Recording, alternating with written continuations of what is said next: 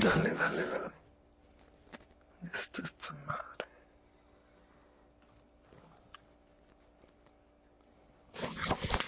Ah, estamos. Buenas noches, ¿cómo?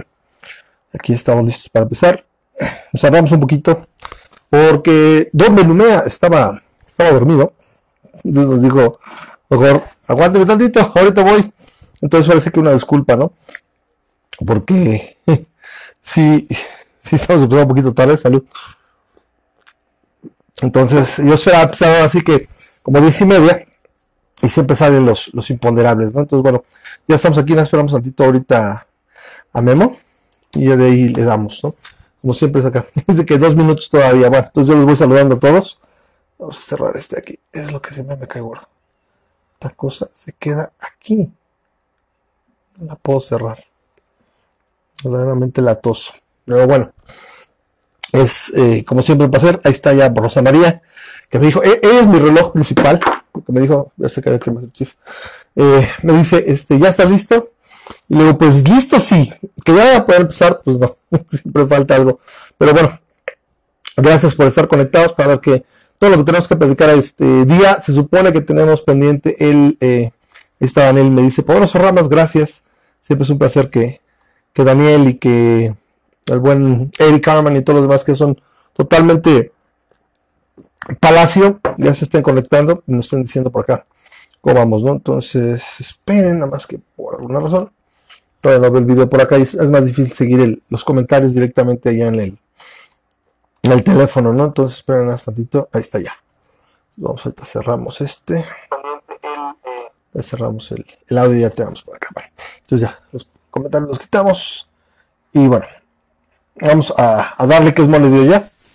Como un poquito más. Bueno, este no se alcanza a ver, aquí también el Master Chief viene, viene a saludar y a decir que la 4T nomás no, no furula, ¿no? Dice, no llegamos, no llegamos al espacio, al espacio exterior con las estrategias de la 4T, dice.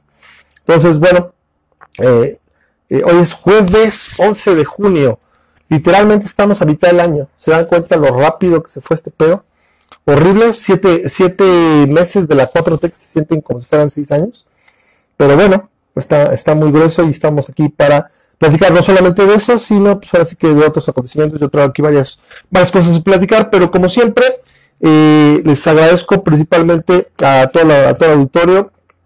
Eh, muchas gracias por estarnos viendo, por estar sintonizados, al pendiente. Eh, eh, es siempre agradable tener información acerca de ellos. Son un par de personas que nos escribieron esta semana. Y bueno, ahí viene ya el canal de Masa Crítica, ya está.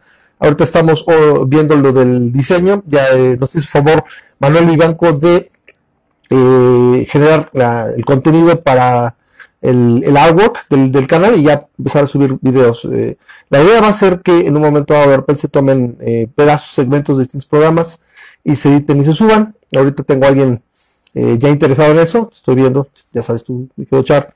Entonces, pues ahora sí que se puede hacer. Ahora, lo que otra cosa que les quería comentar, ahorita en lo que llega Memo, es que a partir de ahora voy a estar grabando el audio del programa, lo voy a estar eh, grabando por otro lado, acá está, ¿qué era este?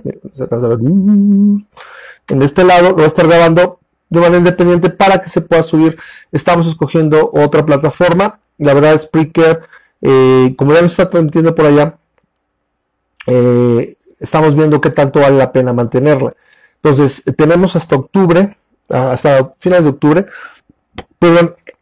que es cuando hay que renovarla. Entonces, si ya no lo utilizamos tanto para transmitir, no te da mucho caso al a lo que sería eh, mantenerla, no pagar los 300 dólares. Entonces, estamos viendo, eh, lo más probable es que busquemos un acomodo en iBooks o en eh, SoundCloud. Vamos a ver qué para que, para que mantenga el podcast, porque no ha sido nada más una persona que me ha dicho le gustaba el, el, el de podcast, ¿no? Ahorita estamos transmitiendo en Facebook Live y eh, como lo estamos manejando. Entonces, tenemos muchas más vistas, muchos más impactos de los que ya estábamos teniendo, incluso eh, las dos plataformas juntas de Facebook Live y de, de Speaker. Entonces, la, lógica es quedarnos con el Facebook Live, pero encontrar otro como para que también puedan seguir escuchando en forma de podcast, ¿no? Y también ya veo que se conectó este, este Carlitos.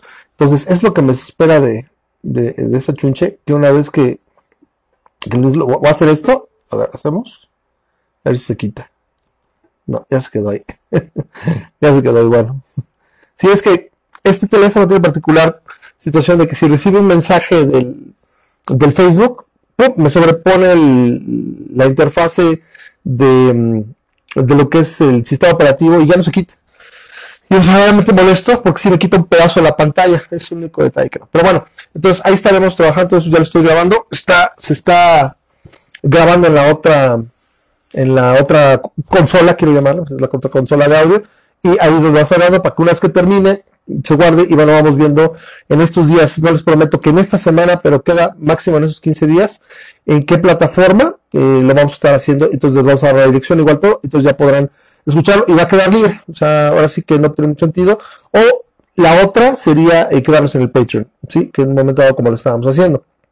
La más que ahí es la complicación de estarlo subiendo, pero eh, se va a tomar la decisión. Por lo pronto, seguro, seguro seguirá el, audio y lo podrán, digo, decir descargando aparte nada más para ver todo el programa, porque luego también conectarte al, al Facebook y estarlo viendo el video, luego también hay gente que dice, no, no lo quiero escuchar y es más complicado, ¿no? Porque tienes que estar teniéndolo enfrente. Entonces, como cada mes, ahora sí que lo íbamos a hacer la semana pasada, pero, pero ahora sí que como cada mes, yo, es para mí menester, es muy importante eh, dar las gracias a los patrocinadores, a toda la gente que hace posible el programa, sí, que la verdad, pues, ahora sí que gracias a ellos estamos aquí, sí, nuestros queridos, eh, ¿cómo llamarles? Nuestros benefactores. Si gente que es, eh, le gusta lo suficiente el programa para ahora sí que poner eh, un, granito de, arena o un, o un, bloque de concreto. Hay algunos que sí, dices, ay, güey, casi, casi tuviéramos otros cinco de ellos y, ya nos jubilamos, pero la verdad sí es muchas, muchas, eh, muy, muy agradecidos. Entonces, eh, pues ahora sí que siempre damos cada, cada mes eh, las gracias a la gente que de alguna manera nos apoya y hace que este proyecto se siga manteniendo y lo hagamos con mucho cariño, ¿no? Eh, ahora sí que son Memo de Numea, el doctor Gerardo Zambito, eh, Armando González y, su esposa, también queda Mayra Gudiño, Mauricio Soledad, Rosa María Labra, que es mm, super amiga, también aquí nos ayuda, Rodolfo Martínez, también Enrique Alderete y el buen Manuel Banco, que ahora está, repito, está produciendo el, ahora sí que el artwork, lo que va a ser la imagen para el canal de Masa Crítica en YouTube. Ahorita vamos a hacer eso y eh, yo espero que, o sea, les voy anunciando porque ya se va haciendo algo, pero acostumbrado como estoy, que ya la voy saliendo un poquito a poco, parece que ya empiezo a ver el final del túnel de esta situación con la pierna. Y para los que no sepan lo que no, se dan cuenta, pues yo me, en, febrero me rompí el talón de el talón, el tendón de Aquiles, el talón, el tendón del talón de Aquiles. Y como tal, eh, pues ahora sí que ha sido complicado los últimos eh, cuatro meses, pero ya voy, ya voy, estoy, ya llevo un buen rato de terapia y bueno, ahí voy saliendo. Pero poco a poco eh, me he ido recorporando a sacar más proyectos. Entonces, ese es el siguiente en el caso de, del programa, eh, que es el YouTube de Masa Crítica, donde vamos a hacer no solo cápsulas eh, relacionadas con los temas que aquí tomamos, sino tratar de subir segmentos, tomar eh, los mejores segmentos, cosas interesantes que se hablan aquí en el programa y poderlas subir directamente al canal y que las puedan compartir. Entonces, a ver esto un poquito más para acá, porque así para que me cuadre un poquito más. Ahí está, ahí está mejor el encuadre, me dicen ahí si no les gusta. Ya sé que estoy muy gacho, pero no importa. Pero bueno, y a ver si está por ahí Memo. Vamos a ver si aquí ya lo veo. Carlos. ¡Oh, está Yanita! ¡Qué milagro, Yanita! ¡Qué gusto verte por aquí! Sí, entonces vamos a añadir. Me pregunto si puedo añadir más gente. Me pregunto si puedo añadir más gente. Entonces vamos a ver, ya ahí. Y para irnos, pues tenemos esto del, viaje a la luna, pero no lo hemos trazado, pero pues vamos a darle yo creo en Ahí está Memo. Ojo con el audio, Memo. Te muy, muy fuerte. ¿Entonces hablo bajito? No, tú te ves bien. Le mucho, mucho ruido y decías, bueno, ¿de qué se trata, no? Pues, ah, ¿Qué pedo? Aquí es mi chamarra. ¿Tú puedes... ¿A qué ruido hace mi chamarra? Aquí, aquí el detalle es que se me acaba de prender el foco de que nada más estaría mi audio en, el, en la grabación. Entonces no va a servir. ¿Cuál grabación? Ah, es de... Que, es que de, para el audio, para hacer el podcast de audio, me dijo, este, no solo el char, sino otras personas dijeron, oye, la verdad sí extrañamos el audio.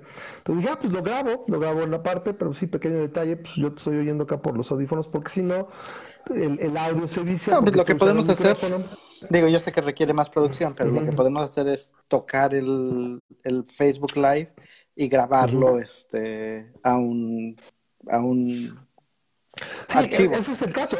Lo que pasa es que, eh, lo que como siempre les digo a la gente, es que nos falta, los faltan manos, ¿no? Ahorita, como ya, ya lo alcanzaste a entrar, estabas oyendo lo que decía Manuel, nos está haciendo, nos dio, ya tengo tres propuestas para que el rato las, se las enseñe. Eh, ya las tengo aquí conmigo, entonces eh, a mí me gustaron un par, vamos a votarlas. Y de alguna manera, a lo mejor también hacemos una, un, se me ocurre un poll, ¿no? Ahí en el grupo de masa crítica, les ponemos las propuestas y que la gente diga pues, cuál es el sentido que más les gusta para el canal, ¿no? Entonces, en ese sentido, pues es lo que, lo que tenemos ahorita, bajar el, el, el, el programa completo pues, es complicado porque literalmente se alenta. Pero bueno, estamos trabajando en esto. se me ocurrió. Vamos a ver cómo le hacemos. Tenemos, tenemos maneras de hacerlo, pero este, nada más es cosa de que nos, de que nos dediquemos a eso, por así Sí.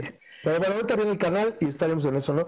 Entonces, pues ahora sí que sí es cierto, se me quedó y eh, parecería que estuviera hablando yo solo. La otra que se me ocurre es que tú te grabas también y literalmente marcar el minuto y segundo en el que entras y hacer una edición, porque es más chamba, pero bueno. Mira, Carlos nos ayuda. Charlie, buen Charlie, muchas gracias. Ah, pues ya está, de pelos, y le damos como siempre, eh, se le da el, el, ahora sí que el, ahorita como a Manuel, ahora que entregue y todo, y que quedamos en algo, él se queda de que él hizo su chamba y le damos ahí la, la, ¿cómo se llama? Las gracias y también le damos todo el crédito porque finalmente él es el que estaría entregando eso. Entonces, claro, Carlos, nos ponemos de acuerdo, Charlie, y este y, vemos qué onda, ¿no?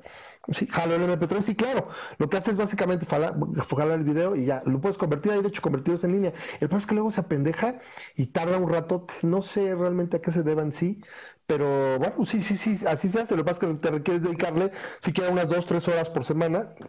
Que personalmente entre el otro canal, que tengo pues, tres videos que tengo que editar, más lo que hacemos aquí en el canal, más preparar el programa y estar aquí, pues es, Sí, pues lo malo es que técnicamente si te, digo que si lo podemos hacer así, de, de separar el video, este, técnicamente alguien tiene que estarlo haciendo al mismo tiempo, no es como que lo podamos, o sea, básicamente lo escuchas dos veces, ¿no? Entonces, esas son las dos horas que le dedicas. Sí, el programa dura dos horas. Sí, prácticamente, para decir, ¿no? Y a la larga incluso eh, es también decir, esta parte se me estaría chido para agarrarlo y sacarlo en un video. Sea, alguien tiene que hacer la parte del video y demás. Entonces, son bienvenidos. Quien quiera, quien quiera apoyar para que seamos más, Que literalmente la producción tiene que ser de dos, tres, cuatro, cinco, los que ahorita realmente digamos que estamos haciendo los contenidos son eh, Memo, yo de repente Armando, pero básicamente todo lo que te, conlleva el programa, los canales, lo tengo que hacer yo, entonces me agarro y me tengo que partir.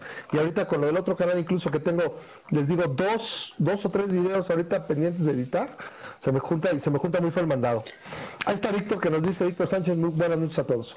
Memo, vámonos al meollo del programa. ¿Quieres platicar hoy ahora sí de lo del viaje de la luna? O sea, con lo poco, mucho que sabemos. Y allá arráncate tú, ahora sí que de tu divino de, tu ronco pecho. Porque creo que tú conoces mucho más el tema. Yo, yo siempre me gustaron el proyecto, lo que es el proyecto Gemini, el proyecto Apolo, eh, de, la tragedia más grande cuando se murieron los tres astronautas quemados y, los y los eh, todos iban a venir abajo. Es, es algo muy interesante. Pero pues arráncate y de ahí les damos para los conspiradores que dicen que no fuimos a la luna. Pues ahí está. Porque el próximo. Bueno, eh, entonces. 20 de julio, ¿no? 20 de julio se cumplen 50 años, ¿no? Sí, en el julio 20 de 1969 es una fecha que debería de ser un orgullo para toda la humanidad, ¿no? 69, ah, sí. Eh, estamos hablando de que sí va a ser el 50, el 50... No, sí, síguete. Si quieres, es que otro video. No, sí, ponte a ver tú tus otros canales y yo... bueno. Voy a buscar algo, vas que tenía todo preparado, pero es para después. Ok, ok, ok.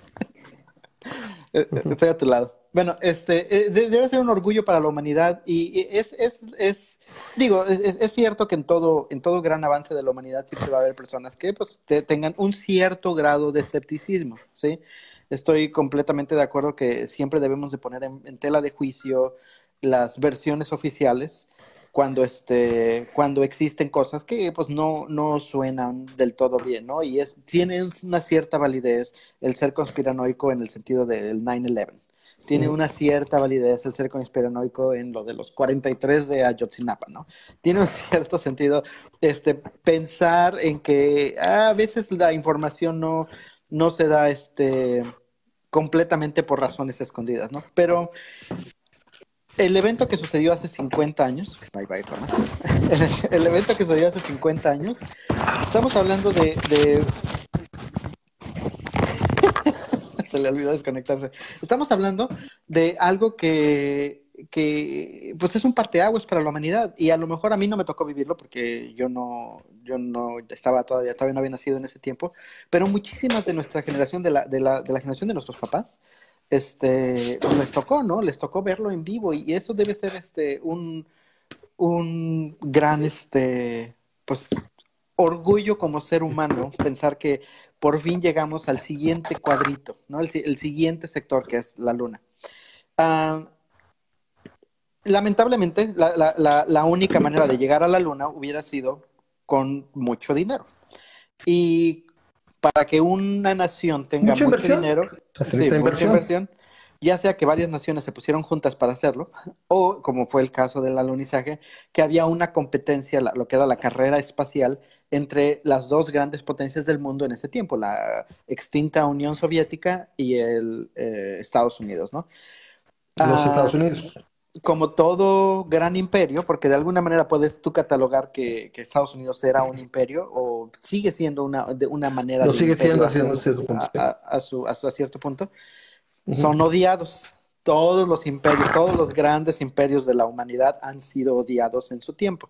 Los, los británicos fueron súper odiados en cuando eran los grandes colonizadores, eh, este, los españoles fueron odiados. Nada más pregunten acá en México cómo todavía tienen mucha, mucha, mucha uh, xenofobia contra los españoles. Este, los sirios eh, cuando dominaban, los, los, moros cuando dominaban el mundo fueron odiados, los romanos todos los imperios. odiados, todos, todos los imperios. Entonces, Estados Unidos no es la excepción.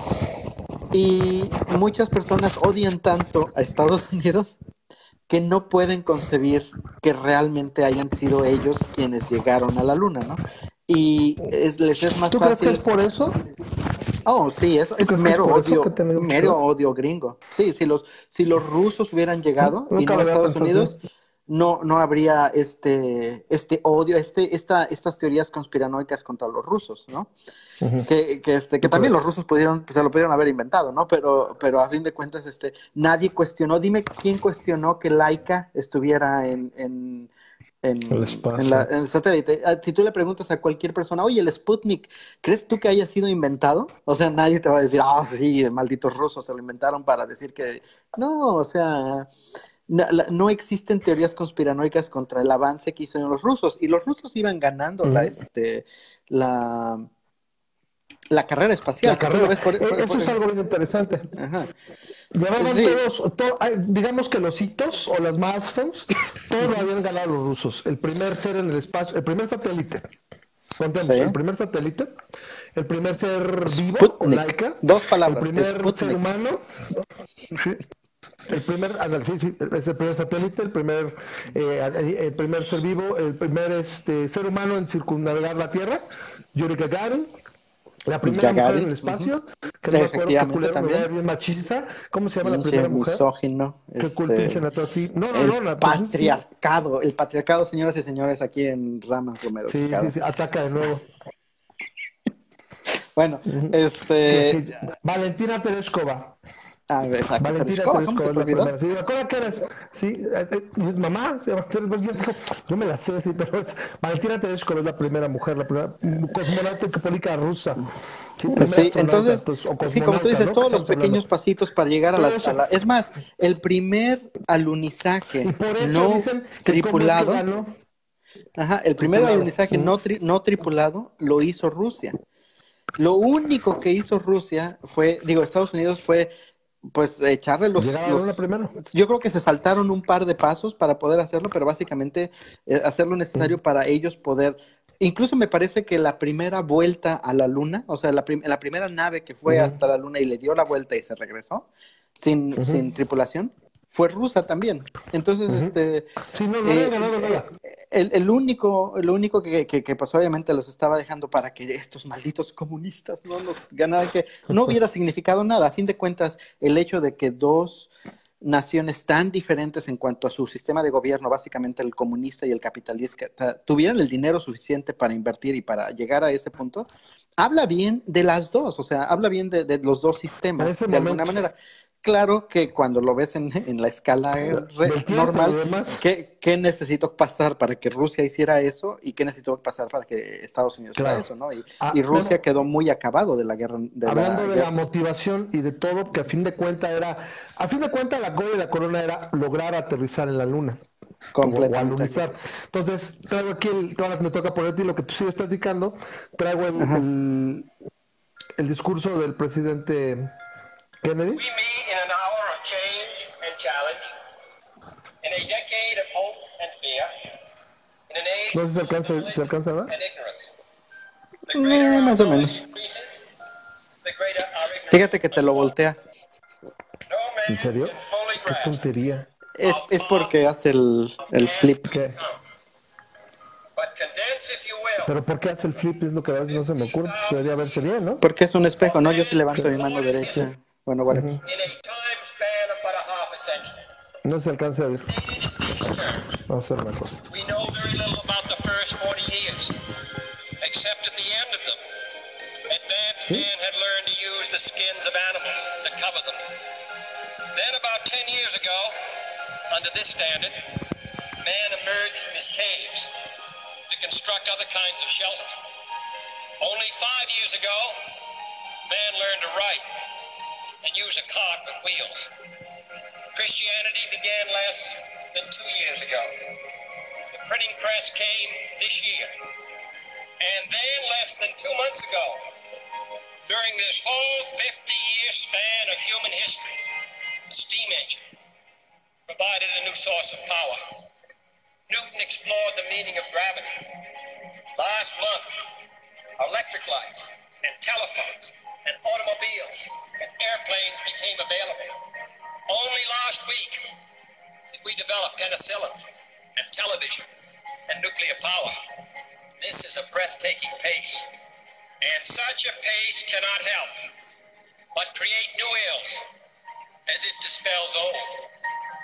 So it is not surprising that some would have us stay where we are a little longer, to rest, to wait, if this capsule history of our progress teaches us anything, it is that man in his quest for knowledge and progress is determined and cannot be deterred. Ah. We sí, bueno. send to the moon, ya acabar, dura tres minutos. 40,000 miles away, a giant rocket more than 300 feet tall on an untried mission to an unknown celestial body and then return it safely to Earth. But why, some say, the moon? Why choose this as our goal? And they may well ask, why climb the highest mountain? Why, 35 years ago, fly the Atlantic? We choose to go to the moon. Not because it's easy, but because it is hard. Choose to go to the moon in this decade and do the other thing. Not because they are easy, but because they are hard. Because that goal will serve to organize and measure the best of our energies and skills. Because that challenge is one that we're willing to accept, one we are unwilling to postpone. And therefore, as we set sail, we ask God's blessing on the most hazardous and dangerous greatest adventure on which man has ever embarked. Este, bueno, es el fin. Sí, es, mira, es muy, muy interesante lo que hizo básicamente. Porque hizo algo que ya hemos hecho en el programa y a lo mejor tendríamos que hacerlo otra vez en este, en este formato de video, pero hemos hablado de que si tomas en cuenta la historia del universo en todo un, en un calendario de, enero primero a 12 en la misma en la misma este escala tenemos tendemos a pensar que nosotros hemos vivido aquí buena parte del tiempo la historia del universo la historia del universo en un calendario en un año calendario. En un año calendario sí o sea pero pero realmente la vida no empezó en la tierra eh, sino hasta apenas el mes pasado, o sea, este... Sí, hablando, hablando poniendo el Big Bang el, en enero cero horas, el primero de enero, y nosotros estando, pues, básicamente en, la, en el minuto 59 de las 11 de la noche del me parece, no recuerdo exactamente, pero podríamos hacerlo, pero me parece que los dinosaurios estaban en el, en, el planeta como en el 15 de diciembre, una cosa así, o sea, estamos hablando de que, de que la historia humana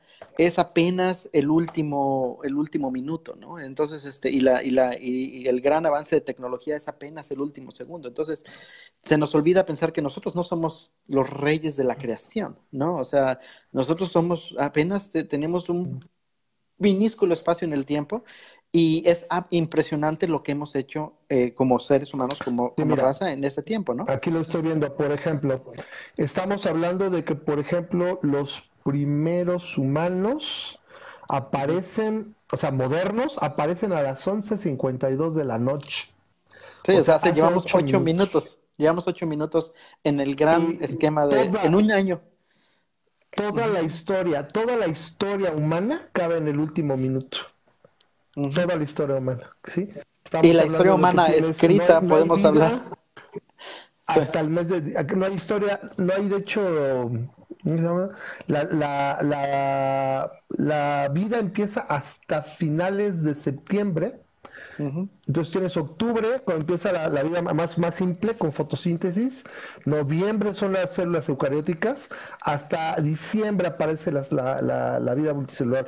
O sea, los, los dinosaurios estaban el 7, 8 de diciembre. O sea, entonces en el último minuto estamos todos. Entonces es impresionante lo que hemos hecho en el último segundo de la vida del universo, ¿no? Por así decirlo.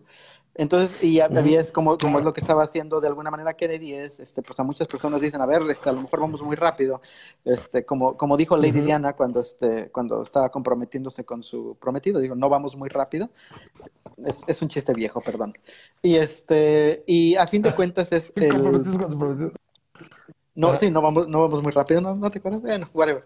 El, el, el, asunto es este que se les olvida que, que, que, que tenemos ese pequeño pedacito y, es impresionante lo que hemos hecho. Ahora, vamos a hablar específicamente de, del... Sí, sí, ahorita voy a eso. Ah, lo viste. Ok, va, va.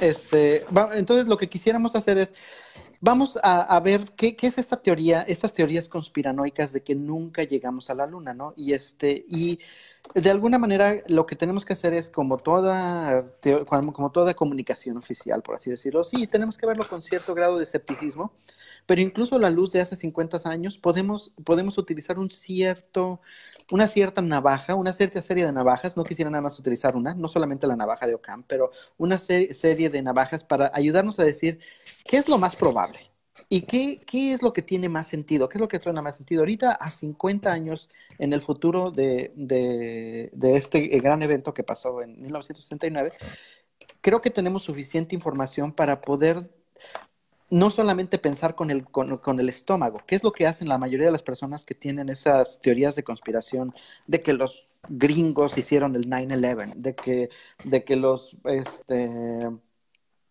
ah, pues por ejemplo, que, que, este, que, que Salinas mató a, a Burto, ¿no? De que, de que, uh, todas las teorías de que los, nunca llegamos a la luna, de que este, de que los chemtrails ah. son, son lo que dejan los aviones, son para que nos laven el cerebro, e, echan cosas en las atmósfera. O para controlar la población, o para infertilizar a la gente, para que la gente que las vacunas, esa es una teoría de conspiración, que las vacunas son, este, causan autismo y que las hace, las pone Big Pharma para tener a la gente enferma. Todo este tipo de cosas, eh, las, las tienes que ver con, como te digo, con cierto grado de escepticismo, pero no puedes cegarte, ¿no? Entonces, este, vamos, vamos a, ver los puntos más importantes acerca de, la Luna. Y yo creo que incluso desde el momento en el que la, la, eh, se transmitió el alunizaje, ya en ese momento había personas que estaban gritando, diciendo, como le dicen aquí, crying uncle, que es este, básicamente estaban diciendo, hey, eso este, no se vale, eso, eso, eso es falso, eso, este, hey, tiempo, tiempo, tiempo, ustedes están inventando esto porque estamos hablando de un tiempo en el cual este, los avances en el cine se empezaban a dar y mucha gente se asombraba de lo que veía en el cine y decía, oh, puedes inventarte cualquier cosa, ¿no? Y estamos, nada más que también piensen que estamos hablando de la tecnología de 1969 para el cine, ¿no? Entonces, este, imaginen vean una película de 1969, la última, la, última película del 69 y vean qué, cuáles eran los efectos especiales e imagínense que hoy viéramos una película de 1969, la que ustedes quieran, y, y, sin un niño, un niño sin más entrenamiento que haber visto otras películas, puede inmediatamente decir cómo es que se hacían los efectos especiales de esa época. Eh, de alguna manera, para la gente de ese tiempo, los efectos especiales eran lo mismo una, eh, producir una imagen del hombre llegando a la luna que producir a Godzilla caminando entre las calles de Tokio pero cuando lo ves el día de hoy, ves a Godzilla y ves esto, ves, ves obviamente los claros efectos este, eh, de, esa época. Pero bueno, eh, sin, sin, pasar a eso, vamos a decir, ¿qué, qué es lo que pasa? El, en julio 20 de 1969 llegamos a la Luna después de, un, de una ardua década en estar tratando de eh, ir dando los primeros pasos, la gran batalla, la gran guerra este, espacial entre Estados Unidos y Rusia. Y de las primeras cosas que la gente se le olvida es, ah, no llegamos una vez a la luna, ¿sí? No es, no es como que dijeron, hey, vamos a, mandar a estos hombres a la luna, llegaron, aterrizaron, se subieron a su nave, se regresaron y ya acabamos, ¿no? No es como pasó así. La mayoría de las personas se les olvida que no caminaron dos hombres en la luna, caminaron doce, ¿sí? No mandamos una eh, misión a la Luna, mandamos seis, ¿sí? Bueno, seis que aterrizaron. Apolo 11 era la, el, paso número 11 precisamente para llegar a la Luna, pero de ahí todavía hubo Apolo 12, Apolo 13, Apolo 14, Apolo 15. Entonces, si todo fuera con tratar de hacerse la invención de que llegamos a la Luna, ¿Para qué hacerlo seis veces más, no? ¿Para qué hacer este teatro seis Sí, la gente se acuerda del Apolo 11, pero como dices, fue el 12, el 14, el 15, el 16 y el 17. Entonces, que son cinco, cuatro misiones, cinco misiones más. Y el Apolo 13 que iba a llegar, pero que no llegó por problemas técnicos, ¿no? y todo lo que ocurrió y la gente lo siguió y todo, o sea, sí, voy a generarme un accidente, tener que evitar la luna y todo, o sea, o sea sí, güey. Entonces esa es la situación, ¿no? Ajá, entonces vamos Memo, directamente a, a este, ya te puse ahí un par de links, Ajá, antes, o quieres llegar más al rato. Antes, ahorita llego este más al rato. Voy a decirte cuál es el, el primer, este, la primera teoría conspiranoica, la más famosa, este, déjame llego. Ah, me, me choca esto. Te lo, te lo voy a poner aquí en, es algo que le falta, que podamos tomar, ¿sabes qué? Le doy el input y, y, desde otra desde otra terminal sí. poner en el feed, ¿no? Que sí lo puede hacer, que es lo que me ha estado comentando Rodolfo, que si usáramos un streamer sí se podría hacer. Entonces, a ver, a proponer algo, ¿no? Sí, mira. tuya, porque tú tienes la, la compu más a la mano, ¿no? No sé cómo la pones, yo como, no sé, yo tengo aquí la compu, pero no sé cómo la giras. O, volteas el teléfono. No, pues exacto, volteo el teléfono, aquí está, aquí está mi compu. Y lo único que estoy haciendo es que, que, te tengo aquí y cuando te volteo, precisamente porque lo que te decía es, si, si, la tengo, si la tengo así y te la, te la enseño, vas a, vas a ver las cosas este, al revés, las letras al revés, ¿no? Aquí ¿Tú la pones en el espejo? ¿Tienes un espejo? ¿Cómo les...? No, pues nada más le pones que lo vea por la cámara de enfrente. Si me entiendes, ahorita lo pues tengo de hecho, yo, yo grabo por la cámara de enfrente. Es más fácil seguir todo. Antiguamente grababa yo por la cámara de atrás, pero ahora lo hago. Entonces, ¿tú, tú normalmente estás grabando con la cámara de enfrente, no, pero con la de exacto. atrás. Y lo no, estoy grabando con la cámara de enfrente y lo cambio la de atrás. Pero bueno, ok, luego oh, platicamos. Perfecto, perfecto. Muy bien, muy bien. Muy bien, muy bien. Es muy bueno eso. Ya, ya me entendiste. Esta, okay. ¿Esa qué es? ¿Es la, bandera, ¿Es la primera bandera? Esa, Esa es la, la bandera. De, la que de hecho Ajá se supone que esa se voló cuando, cuando redespega el módulo lunar, se vuela. Esa es la probablemente ya no verás fácil. Hay las otras banderas que sí están. Pues bueno, pero, pero vamos, vamos, este, gracias por eso, este, Ramas. Esa es la, la primera. Y en el momento en el que empezó toda esta teoría conspiranoica, no hubo, no, no, no faltó quien dijera, ah, esto es falso. Sí, dime por qué es falso porque está ondeando la bandera. Mira nada más, es clarísimo cómo está aquí. Este, lamentablemente no tenemos video, pero este, pero es clarísimo cómo está ondeando la bandera. ¿Y cómo es que está ondeando la bandera si este, si no hay aire en la luna? Bien. Sí, entonces, es cierto. Eh, la, la, eh, la, verdad es que podrías tú decir ese tipo de cosas.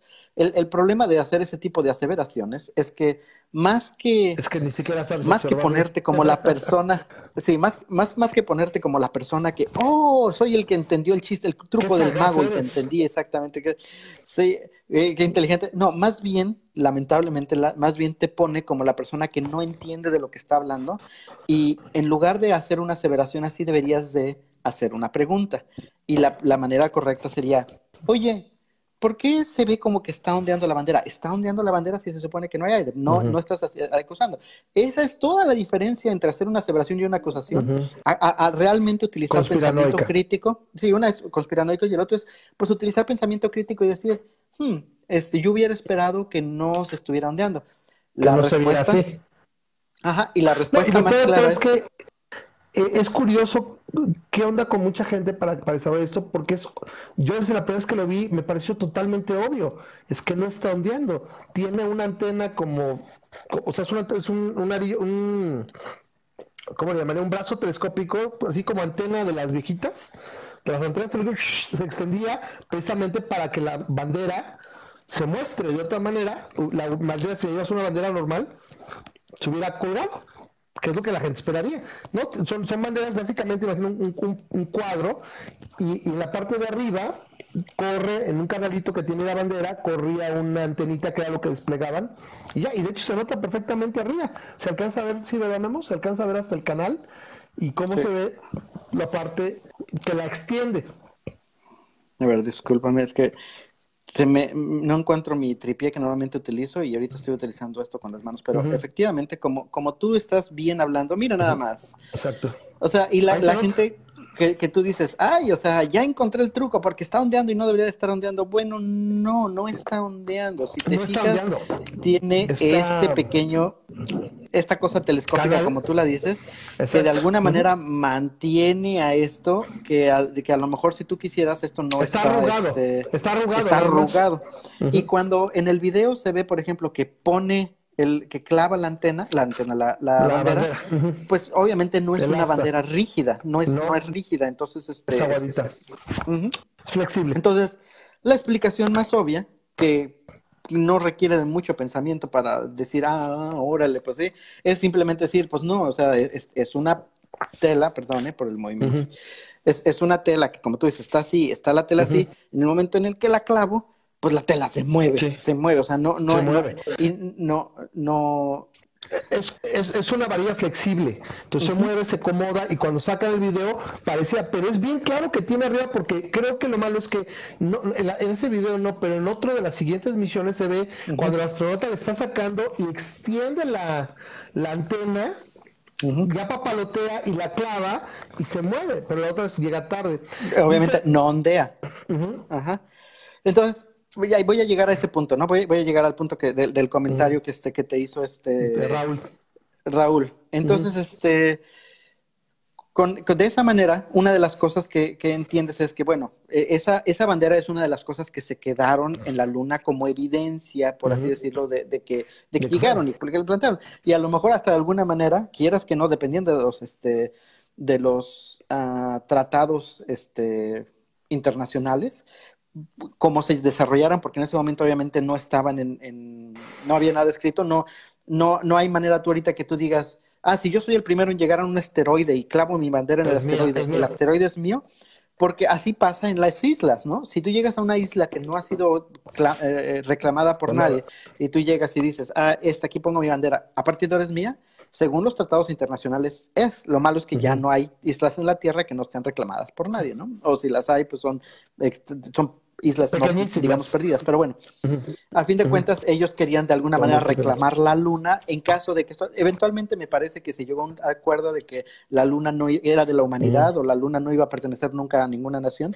y este uh -huh. y se considera más un evento simbólico que la donde llegaste tú y pusiste tu bandera uh -huh. es simplemente para marcar el punto donde llegaste. Uh -huh. Ya China ha llegado, ya este me parece que Rusia también ha llegado y han puesto sus banderitas, pero pues quién las ve, ¿no?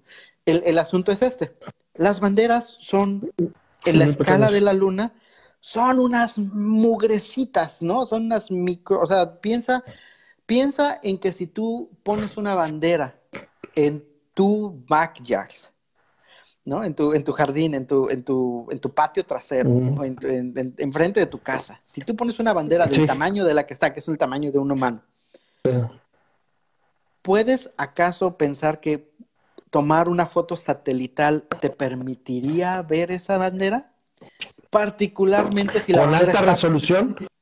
Y tomando en cuenta que la bandera está ¿Estás hablando a nivel satelital? Mucha gente decía, por ejemplo, del Hubble. El Hubble orbita la Tierra y dicen, ¿por qué si el Hubble está bien cabrón y todo? Sí, pero es que el Hubble te da una resolución, me parece que 325 pies, o sea, como 100 metros. Esos son los objetos que a buena resolución puedes sacar.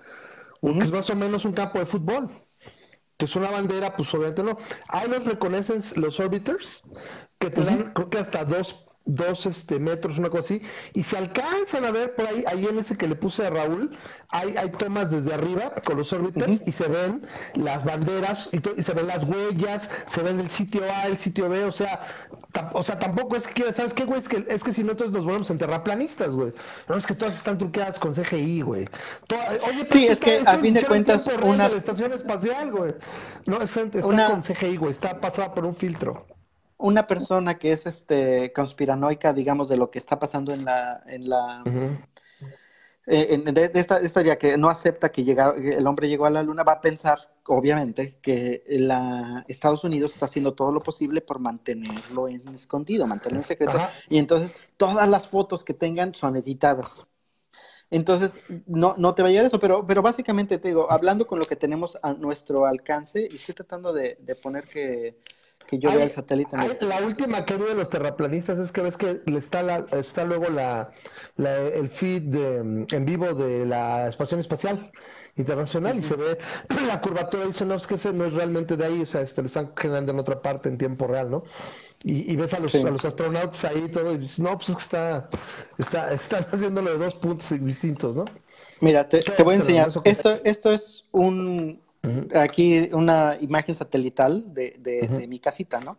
Este, ahora sí que no es que les quiera dar mi dirección, pero aquí está, digamos que esto es playas de Tijuana. Estos, estos playas de Tijuana. Y pues Google Maps tiene satélites de alta resolución. Este, bueno, no voy a encontrar mi casita, pero voy a encontrar otra. Y, puedes ver cómo, cómo desde, desde el punto de vista de Google Maps, ya incluso los carros están distorsionados. Esto es un satélite que está alrededor de la Tierra, ¿sí? Sí, que, que, top of the line, top of the line. Sí, que, está alrededor de la Tierra y que está orbitando y que está utilizando los más alta de, este, calidad y apenas el carro se ve y se ve inventado, o sea, se ve como que de alguna manera le, grafiquearon con un algoritmo, trató de, hacer que estos carros se notaran más como carros. Tú lo identificas también porque obviamente también hay una cosa, en la Tierra hay un chorro de construcciones y demás que te permiten también identificar, esto es un carro y demás. Si tú lo llevas a otras partes, ya no tienes la misma, llévalo al desierto, etcétera, y es mucho más difícil decir, esto es un cacto, esto es una piedra de tal tipo, o sea, también eso es Pero si yo tuviera una bandera aquí, no la vería. Incluso con esto no la vería. ¿Por qué? Porque la bandera, de una manera como la bandera está hecha en la, en la, en la, en la luna, pues estarías viendo un palito vertical desde arriba. Y que entonces, ¿cómo se vería? Se vería como una, línea que no lo alcanzaría a captar este satélite orbitando la Tierra.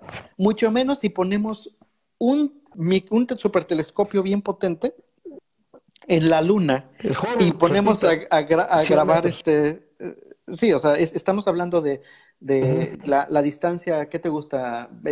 que están orbitando estos, estos este, satélites, es que 30 kilómetros. sí desconozco.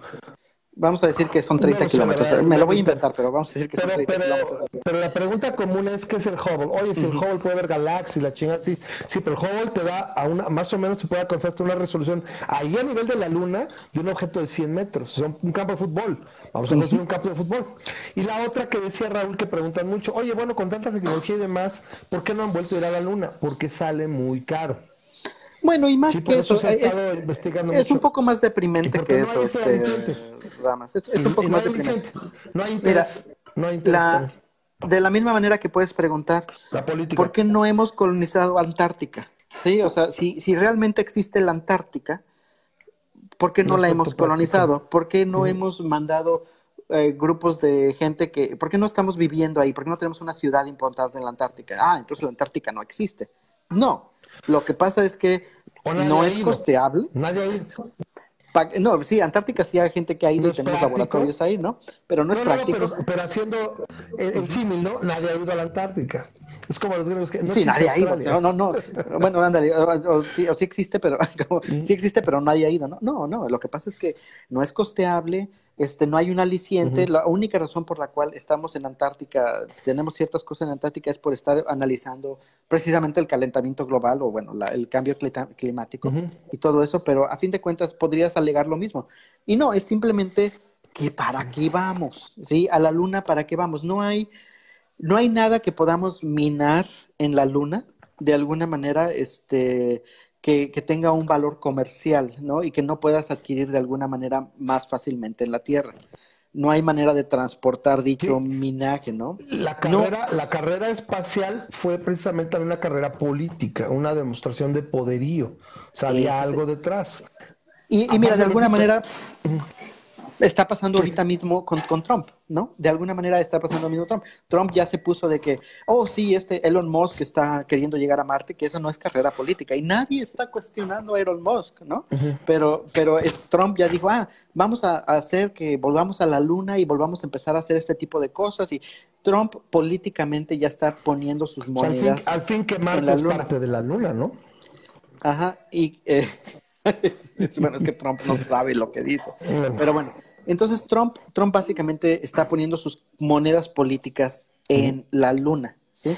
Y ya hizo un par de anuncios, sí, vamos a tener acá. Ahora, ¿qué crees que pase, mi querido Ramas? Si en dos sexenios, dos, estoy diciendo en dos, en dos periodos presidenciales. En dos periodos presidenciales, pierde Trump y en el siguiente todavía nunca se, nunca se, se hizo lo que Trump había dicho.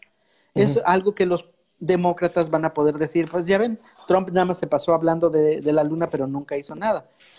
Quiero decir que si, el, que si Trump le gana a un demócrata en el siguiente cuaterno, en el siguiente término, el demócrata muy probablemente no va a querer seguir con la inversión de Trump para llegar a la luna, si tú quieres por ver quedar mal al, presidente previo. Es, de alguna manera estás, estás queriendo quemarlo diciendo, ya ven lo que les prometió, ¿no? Entonces sigan votando por el otro partido, ¿no? De alguna manera, lamentablemente, políticamente la, mejor forma actualmente probablemente sería en conjunto, gobiernos y privados, o los privados. El, medio del asunto es que eh, los viajes espaciales tienen un, un, componente principal para ser muy caros. Mucho, o sea, es, es, así básico, básico, básico, y es lo que ha estado trabajando la compañía de SpaceX. Además, el cohete era desechable y eso es carísimo. O sea, literalmente carísimo. O sea, parecía que no, pero lo que costaba un cohete, un Saturno 5, era un, o sea, la, box office de 2015, 18 hasta el 19 se queda cortera, era, es mucho, mucho, muy caro. Por eso están experimentando desde hace un rato con los cohetes reusables. Eso va a ayudar mucho, ¿sí? Porque puedes utilizarlo casi casi como elevador. Subes y es, y, es básicamente eso, es subir la, la, la, lo que es la, la carga tiene un nombre en inglés, se me fue, the payload, se llama the payload, la tienes que subir. O sea, eso es el costo que tiene y tiene un costo casi casi por kilo o, por libra, son estadounidenses, ¿no? Entonces, es el Saturno 5, eso es una toma del Saturno 5 en la plataforma de despegue y salía carísimo. Cada, cada literalmente tirabas uno a la basura. Y si no jalaba, y si, y si quedó, y si no funcionó el, el, intento, bueno, cada vez era un Saturno 5. Obviamente antes tienes otros, otros boosters, otros impulsores, pero en particular para llegar y para impulsar una payload que pudiera llevar astronautas, módulo lunar, eh, el módulo de comando, era, era muy caro. Entonces, y eso es lo que resulta. Por eso no se ha llegado a la Luna, nuevamente. Pero no fue una vez, fueron cinco veces que llegaron a la luna. Tenemos distintos. Lo que pasa es que la gente perdió interés. Después del 12 la gente ya no tenía. ¿Fueron seis? El 12, perdón, 11, 12, 14, 15, 16, 17. Tienes toda la razón. Boca. Así como niños. Entonces eran siete. Me quita uno que no llegó, que fue el 13. Fueron seis. Eh, Bueno, eh, eh, tienen acá esta parte, por ejemplo, y, consta de varias partes. Fueron los proyectos anteriores y luego empieza el proyecto Mercurio y finalmente el proyecto Apolo. En cada misión de cada uno se ensayaban distintas cosas. ¿Por qué los rusos no le ganaron, se habían ganado todos los milestones, todos los hitos? ¿Qué fue lo que generó? Mucha gente lo atribuye precisamente al centralismo comunista porque me parece que había un, hace mucho tiempo lo leí, espero no cagarla con el apellido, el, jefe de diseño de cohetes, del, del, de, los, de los cosmonautas eh, soviéticos, se llamaba Korolev, se apellidaba Korolev, y este se enajenó con un tipo, un cierto tipo de cohete, y no le buscaba, y no le buscaba, y se quedó con este tipo de cohete, y genera tener problemas y se empezaron a trazar, hablando del tipo de cohete para llevar cosmonautas a la Luna. O sea, habías tenido mucho éxito lo demás, pero Korolev se quedó, eh, me parece que, que, dependía de un cierto tipo de combustible, entonces era muy propensa, tenía mucha potencia, pero era muy, muy propenso a y demás. Hubo, ajá, exacto, hubo un, un, accidente grave en un cosmódromo, no me acuerdo, y de ahí se empezaron a trazar.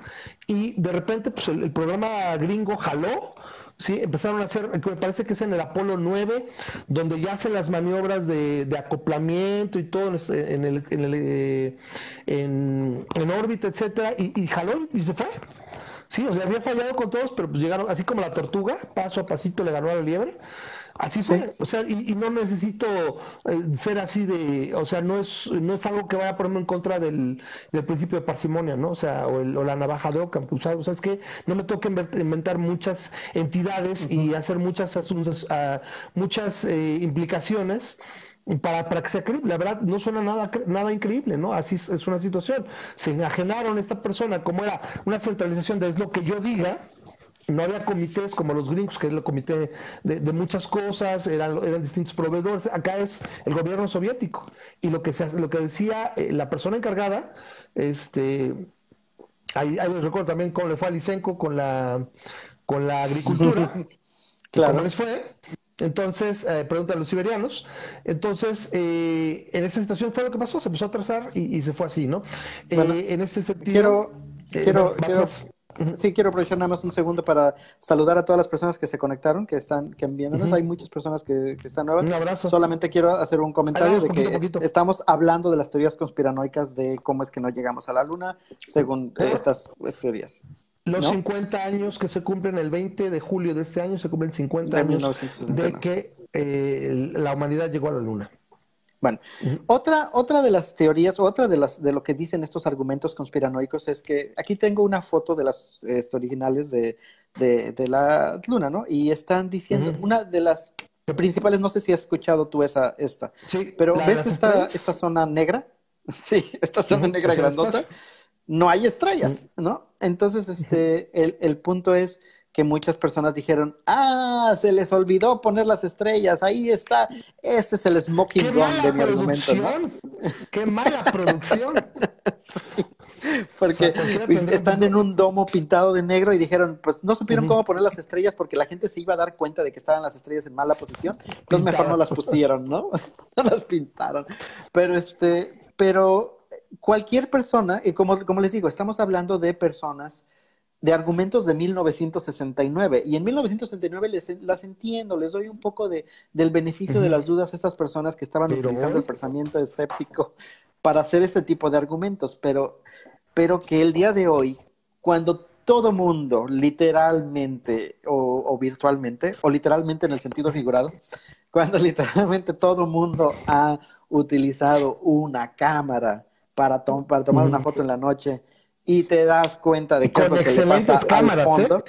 Incluso con, con, las cámaras actuales son mucho mejores que las que llevaban en ese momento, los obturadores, todo, la tecnología, son cámaras inteligentes. Ahí eran cámaras electromecánicas, donde tú tenías que hacer los ajustes. Sí, exactamente. Entonces, este, tienes que eh, entender cómo es que no se ven las estrellas en la noche. Y la, la, la, la, explicación más obvia es, no manches, si me tomo una foto el día de hoy dándome el flachazo a mí, A veces deja tú las estrellas. Si estoy en el Times, bueno, en el Times Square no, sí pasa, pero si estoy en un edificio, muchas veces, ¿cuántas veces has querido, has querido tomar una, foto de un edificio atrás que está iluminado, bien bonito, pero es de noche? Y dices, ay, tómame una foto para que se vea el edificio. Y pum, te da el flachazo, te dejas lampareado y lo que sea, y sale la foto, y la foto no sale el edificio de atrás, no se ve el edificio. ¿Por qué? Porque así es como funcionan las cámaras. Las cámaras captan lo que más tengan de luz en, en el fondo y este, y pues el, el, el, automáticamente todo lo de atrás se, se, pierde porque se consume más lo que está viendo en el, en, el frente, ¿no? A lo mejor si hubieran ajustado el obturador para tomar una foto de las, Solo las estrellas y no se vería lo de frente, se vería washed out y demás y verías acá. Pero el punto era que estabas fotografiando lo que tenías más cerca. O sea, ajustabas para que se viera eso, ¿no? Otra que, por ejemplo, he oído mucho, Memo, la de las sombras Ah, bueno, eh, precisamente. buena. Sí, precisamente vamos a, vamos a eso. Y nada más antes de, probar que sí fueron a la luna. Okay. Sí, sí, sí, si quieres, una de las cosas que también tienes que pensar en esto es la gente a veces se piensa que estaban de noche, ¿no? Es decir, que esta foto fue tomada de noche porque ve el cielo está pues, oscuro. ¿De dónde? Exacto, el cielo está oscuro, entonces se deberían de ver las estrellas. No, por la misma razón que tú no puedes ver las estrellas de día, esta foto fue tomada de día en la luna. Es decir, había una gran estrella arriba de ellos que los estaba iluminando y esa estrella se llama el sol. ¿No? Entonces, básicamente, si voltearas hacia arriba, no, no se ve aquí, pero si ellos hubieran volteado hacia arriba, hubieran estado viendo al sol directamente. Entonces, este, es por la misma razón que no ves estrellas en el día, es por la que estas fotos tampoco se veían. No, obviamente no soy astronauta, pero me, llamaría la atención ver si, si realmente estuviéramos en la, en la, superficie lunar y volteáramos hacia arriba, incluso con el ojo humano, ¿Tú crees que pudiéramos ver las estrellas así? A lo mejor, ¿no? Porque como no hay atmósfera, a lo mejor no había tanta refracción. Pero se, lo puedes apreciar porque tu ojo se va acostumbrando, ajusta en base a eso. La cámara tiene el sol arriba de ti. a lo mejor con, mm, puede ser. Entonces, quién sabe, pero bueno. Entonces, una de las cosas que dijeron, ah, no, sí, este, eh, esto fue en un estudio. Entonces dijeron, bueno, vamos, vamos a darle un poquito de, de pensamiento. ¿Qué es lo que necesitaría pasar? Para que esto diera. Entonces, tú ya comentaste, a lo mejor aquí no se nota mucho, pero si, si ves las sombras... las sombras son paralelas. Búscale por ahí, mientras yo le voy comentando. A ver si tú una foto. las sombras son paralelas. Y con una fuente de luz mucho más cercana, las, las, sombras tienen distintos tamaños y se comportan distinto. Aquí las formas todas parecen ir hacia el mismo lugar y son paralelas, porque la fuente de luz está ¿Por qué? Porque pues la, la, la, fuente de luz es el sol. ¿No? Entonces, e, exactamente, esta, esta es, un, es una, si tuvieras estas fotos en estudio y tuvieras la fuente de luz aquí nada más, aquí afuera, ah, aquí donde, donde está, donde se acaba el esto, estas, estas, estas sombras se alejarían de la fuente de luz de tal manera que verías claro que estas sombras no son paralelas, como tú lo dices, sino que se empezarían a, a abrir, ¿no? Y sería muy diferente la, este, la, la, distancia entre esto y digamos que la distancia entre esto, ¿no? Se, abre. Sí, porque está muy cerca la fuente, entonces no están paralelas, se abrirían. Entonces, eso es lo que dice. Entonces, ah, pero es que a lo mejor utilizaron una fuente de luz más chida, como un láser. Y aparte tendría que ser un láser. O una mega pantalla de, LED. onda corta. Si pudieras hacer una mega pantalla LED. costaba. sí. No sé. Una, una, una pantalla LED. claro, claro Ajá, del tamaño de la pared, digamos, todo el pañal del pared de estudio. Ajá, y que estuviera haciendo de alguna manera que la sombra fuera. lejos. Eh, podrías a lo mejor intentar este, tener estas, estas paralelos, pero, pero no podría. Y, y, más, más importantemente es este. Por ejemplo, otra, vamos a hacer dos que son muy estúpidas, pero tienen su razonamiento a menos que te pones, a menos cuando te pones a pensarlas, ¿no? Que, que, es básicamente todas las teorías conspiranoicas se deducen a eso. Si, si dices, ah, ¿por qué no pasa esto? ¿Por qué está pasando esto?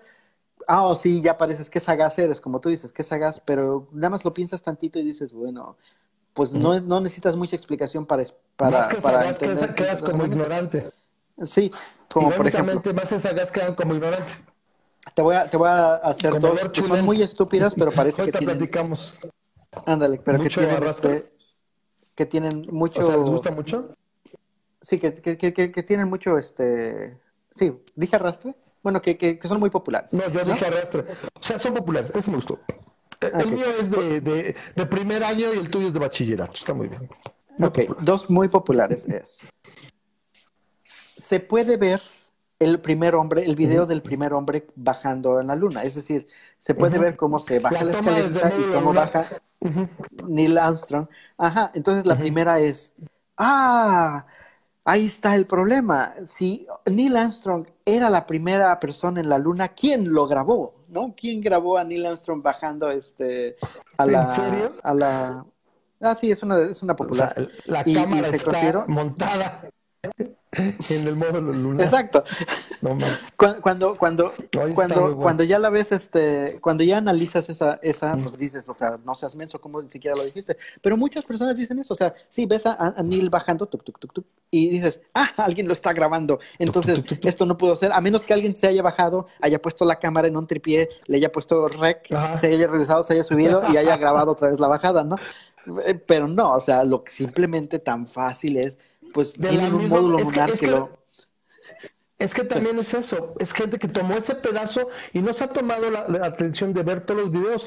Tal video desde que viene alunizando, van bajando, pues, ¿quién iba grabando? Ellos estaban tomando por abajo del módulo, ¿no? Pues la cámara inferior del módulo va tomando hasta que aluniza, o sea, se ve cómo sale, cómo, cómo entran los retropropulsores, o sea, los retrocohetes, y ya cuando ven ahí levanta el, levanta el polo, levanta todo. ¿Quién estaba grabando eso? No estaba alguien en los controles, estaba realmente alguien grabando, pues no.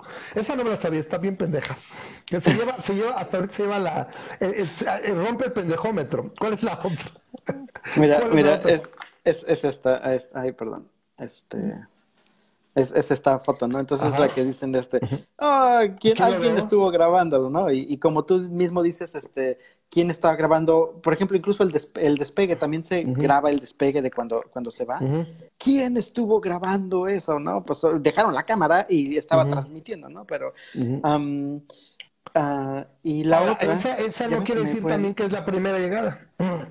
Ahora, en lo que estás buscando otra, por ejemplo, a mí me gusta comentar mucho esta anécdota porque también es hacerle, eh, ahora sí que un poquito de homenaje a la gente que se fue quedando en el proyecto. El, el accidente de Alfonso fue el que parecía que le daba el traste al programa, al programa espacial norteamericano, es el accidente del Apolo 1.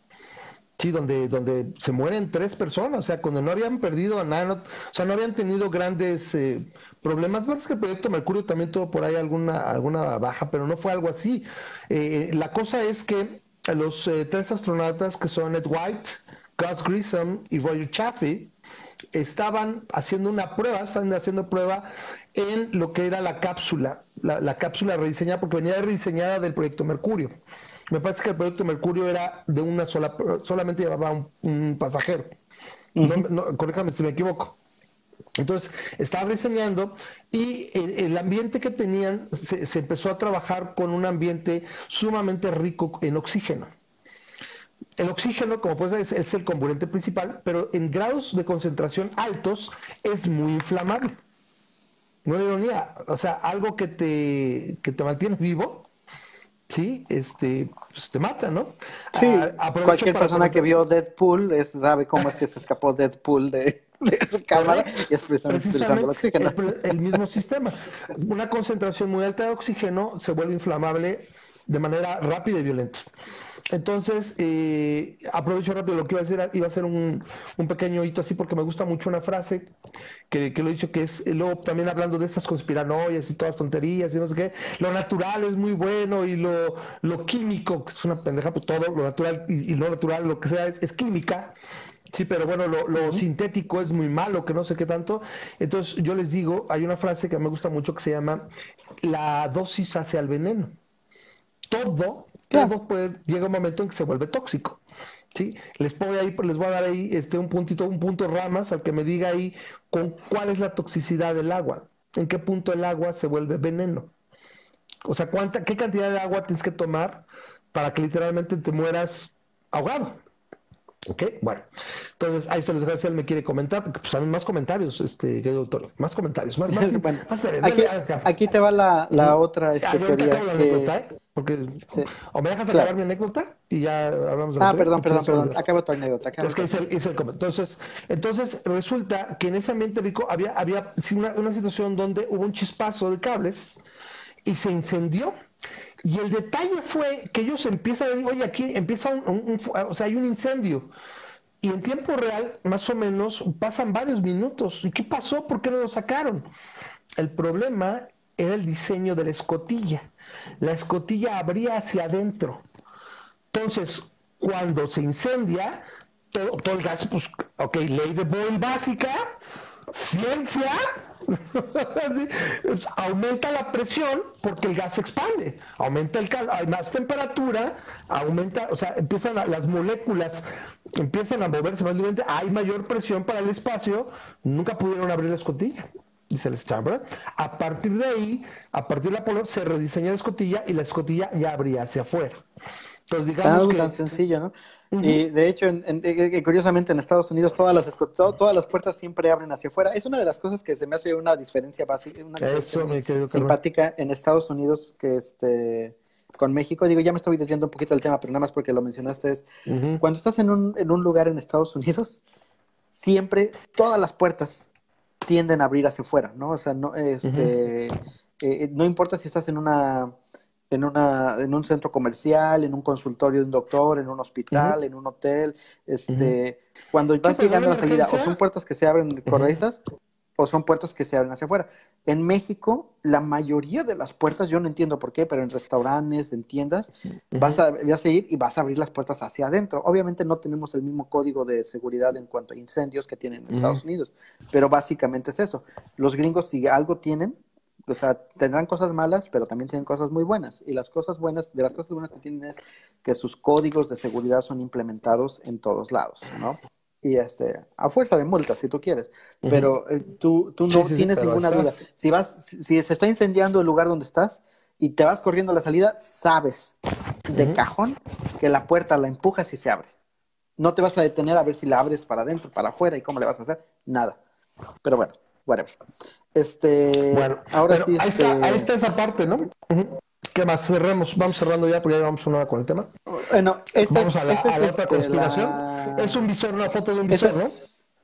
Una foto de un visor. Entonces mucha gente, muchas personas dicen, ah, ahí está la, la, la, la, gran muestra de que esta foto es, tiene un Photoshop. Porque se, se, supone que se tomó eh, sí, bueno, eh, está photoshopeada. No sé qué software se utilice para photoshopear, pero... Está alterada. En 1969, ¿no? Está alterada. Está alterada, pero decían... Decían, este... si puedes ver aquí a... Le tomó... Neil Armstrong le tomó una foto a... a ¿A, Collins? Este, es el, segundo. A Buzz Aldrin. No, Buzz Aldrin. No, Michael, ah, era, era, ah, Collins se quedó. Era, era Buzz Aldrin Sí, Collins era el, piloto del, del, monocomando y se queda arriba, baja Buzz Aldrin y baja Armstrong. Entonces Neil Armstrong le toma una, foto, a, Sí, este es Buzz, Aldrin, esta. Pero entonces cuando te acercas a ver la camarita, alcanzas a ver que está aquí Neil Armstrong, sale en el reflejo. Y dicen, oh, no sale la cámara con la que están tomando la foto. O sea, la, la gente que, que tiene esta teoría de conspiración inmediatamente lo liga a la tecnología de 1969 y dices, pues estoy esperando que, que, que, que, Neil Armstrong esté así, ¿no? Que, que, saque su camarita de esas de, de que le, le da... Toda la Kodak, o sea, era, era súper moderna. O sea, ve casi 15, 20 años adelante, usabas la de car y ya era moderna. La de tripié, ¿no? Y con el fósforo. No, entonces estaban esperando a que saliera acá, haciéndole acá y ya, y, tomando la foto, ¿no? Bueno, no me lo vas a creer, pero esa fue una, una, una de las explicaciones, o es una de las explicaciones más populares de, de, por qué está inventado el, aterrizaje en la. Y ahora, mi querido Ramas, con, la, con el conocimiento que tienes en el 2015, en 2015, 2019, dime, 19. ¿cómo es que se tomó la foto si Neil Armstrong no está agarrando la camarita así? Bueno, la cámara puede ser una de muchos, puede estar montada en otra parte, no sé, habría que identificarla. Sí, está montada, en, en, este caso está montada en el, en el pecho. De hecho, me parece que, que este, no estoy seguro si es... No estoy seguro, la verdad es que a lo mejor les inventaría si les dijera que esta cosa que están aquí bien pudiera ser la cámara, ¿no? Pero se me hace muy chiquita para aquellos tiempos, pero básicamente la, la, cámara de, de Neil Armstrong estaba montado en el, en el pecho y no le tenía que oprimir para, para tomar la foto. Tienes el pues, control. Controlado, o sea, tienes un control en diferentes lados. Los trajes de astronautas, los trajes de astronautas eran una chingonería, o sea, también para la época. O sea, es un desarrollo tecnológico, por eso me encanta eh, los, la gente de la 4T que tenemos para la ciencia, ¿no? Pues es que necesitas ya, ya resolver problemas aquí, ¿no? O sea, trabajar para resolver problemas, güey. Si contara la cantidad de avances tecnológicos o de mejoras para la cotidianidad humana o para, no sé cómo quieren llamar, eh, para la vida, que nacieron de hacer ciencia básica o de hacer proyectos y por, por así que por efecto secundario se encontró como el velcro, como la pluma para escribir eh, en, en la pluma atómica. etcétera, que muchos dicen acá, no me encantan los muchachos del comunismo, Ay, era más fácil un lápiz. No, estúpido. No, porque un lápiz produce, produce residuo de grafito que se podía meter en los controles. Y los eran, eran, eran, controles bastante sensibles. El grafito podía haberlos lastimado, podía joderlos. Entonces, no, necesitabas una pluma que, que literalmente escribiera upside down, o sea, la tinta, que se quedara la tinta o sea, que la empujara exactamente. Entonces, que así como si empujara casi, casi como que la serigrafiara. ¿Ok? Entonces, ese tipo de cosas y otras tantas, este, la, no sé, por ejemplo, los, los empaques al vacío, un chorro de cosas, la comida, etcétera, se dieron ahí. Entonces, por eso uno hace esas situaciones. Y como la, la señora Álvarez Buya, que diga barbaridades, como es que para qué fuimos a la luna y cosas así, o sea, ¿en serio es científica? Yo a veces me quedo así, ¿no?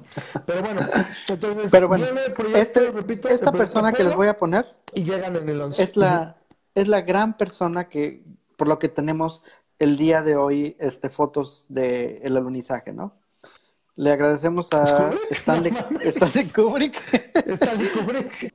Muchas personas. lo que se les olvida a los chairos es que Stanley Kubrick era un perfeccionista, entonces exigió filmar en la ocasión.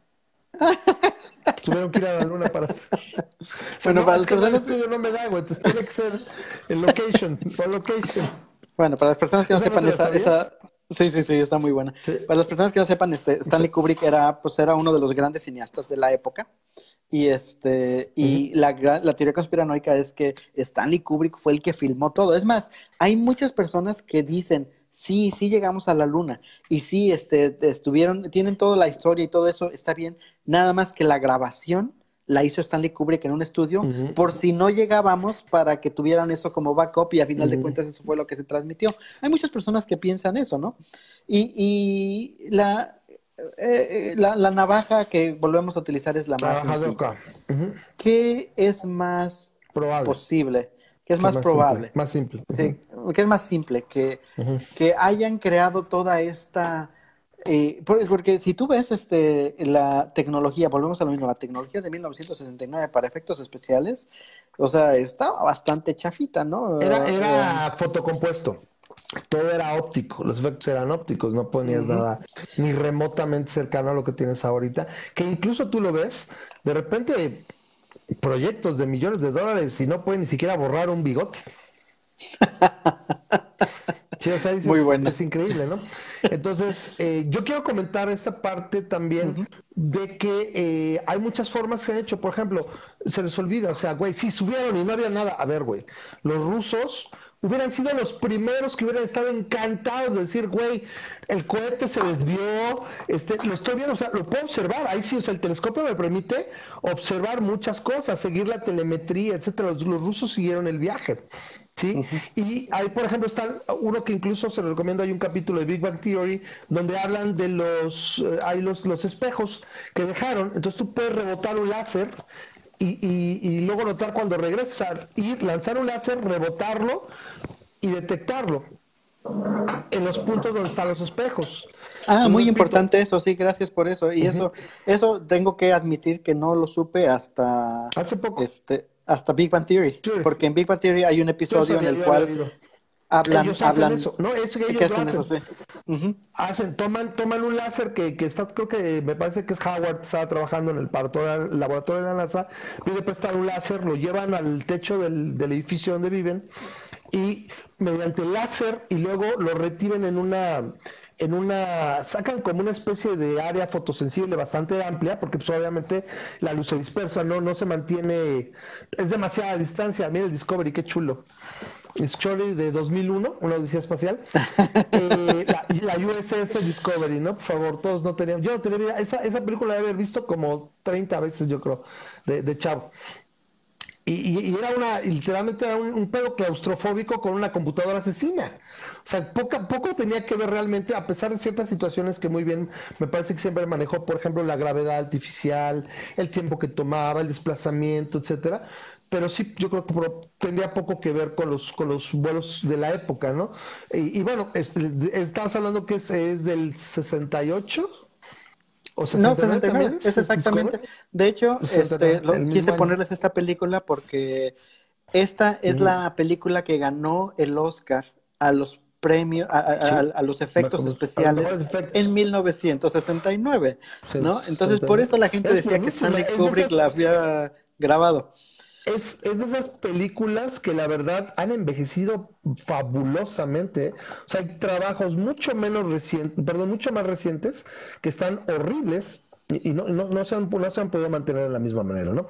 Entonces ahí está, eh, esa es la situación y de ahí se desprende esa teoría de conspiranoia que bueno, ahí está, hay muchas opciones, o sea, la gente puede, puede investigar muy fácilmente, todo está en línea, y la verdad, eh, eh, sí, sí fuimos a la luna, repito, desde el punto de vista, es, hay una, una situación que se da con esta navaja de Ockham también.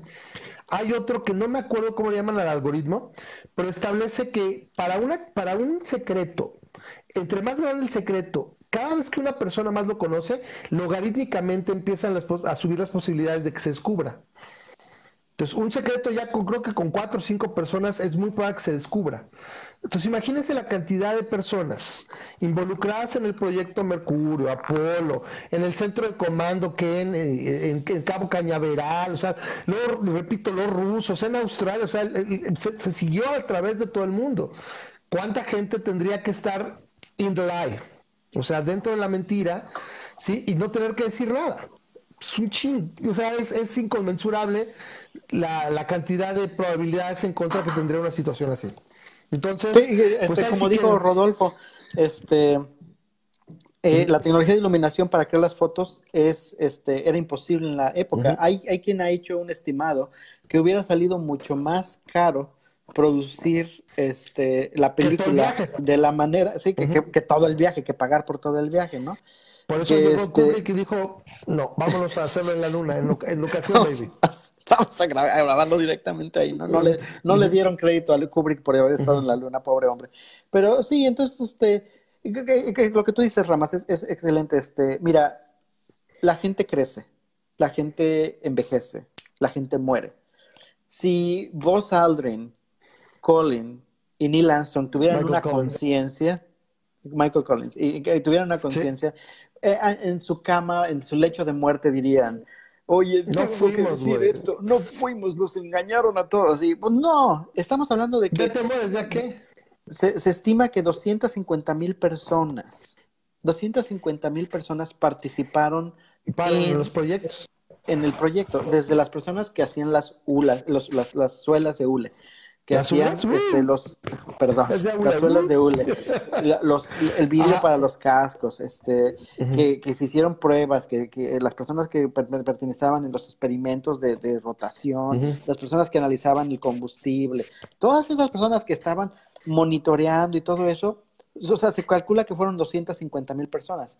Estoy seguro que alguien hubiera hablado que alguien hubiera dicho, claro. Ay, eh, Pero eso es, es logarítmica, o sea, me pagaron. Y, y sube, por sube muchísimo con cada una o, persona más que conoce un secreto. Hubieran sí. matado a 247 mil de ellos, ¿no? Y nada más dejar a los tres astronautas para que sepa que nadie hable, ¿no? O como tú dices sí. eh, perfectamente, los primeros interesados en desmentir esto hubiera sido China sí, los rusos y, los y Rusia, o sea, los, lo, la Unión Soviética. ¿Tú crees que ellos no estuvieron? Es más, en nuestro, en, personas incluso aficionadas a la astronomía, estuvieron siguiendo el Apolo 11 en su viaje, estuvieron utilizando los telescopios que tenían para estar diciendo, bueno, hasta donde lo perdamos, porque volvemos a, lo mismo. Pues ya una vez después determinada, ya se hace muy pequeño y no lo sigues, pero los, las personas que tenían satélites, los, países que tenían satélites, estuvieron monitoreando, ninguna de ellas salió y dijo, hey, este, estuvimos monitoreando esto y, es un engaño. Este". aquí, se regresaron aquí, ya no, sí llegaron, o sea, se regresaron. no, lo estuvieron monitoreando y, y, no lo monitorearon una, dos, tres, cuatro. Las rocas de la luna, se trajeron las rocas también, que tienen una, una, situación, una composición muy específica, etcétera. Eh, y de hecho es, muy interesante las rocas lunares porque ah, si recordamos cómo se formó la luna, la luna de alguna manera es un pedazo de la Tierra o es, es, es, el, la, la, teoría más sí, más convincente ahorita es que llegó un, meteorito, rompió un pedazo de la Tierra cuando estaba apenas en su formación primitiva y lo, mandó de tal manera. que pasó violentamente entre la Tierra y la Luna causando una destrucción cósmica. Sí, eso fue en 1994 o 1994.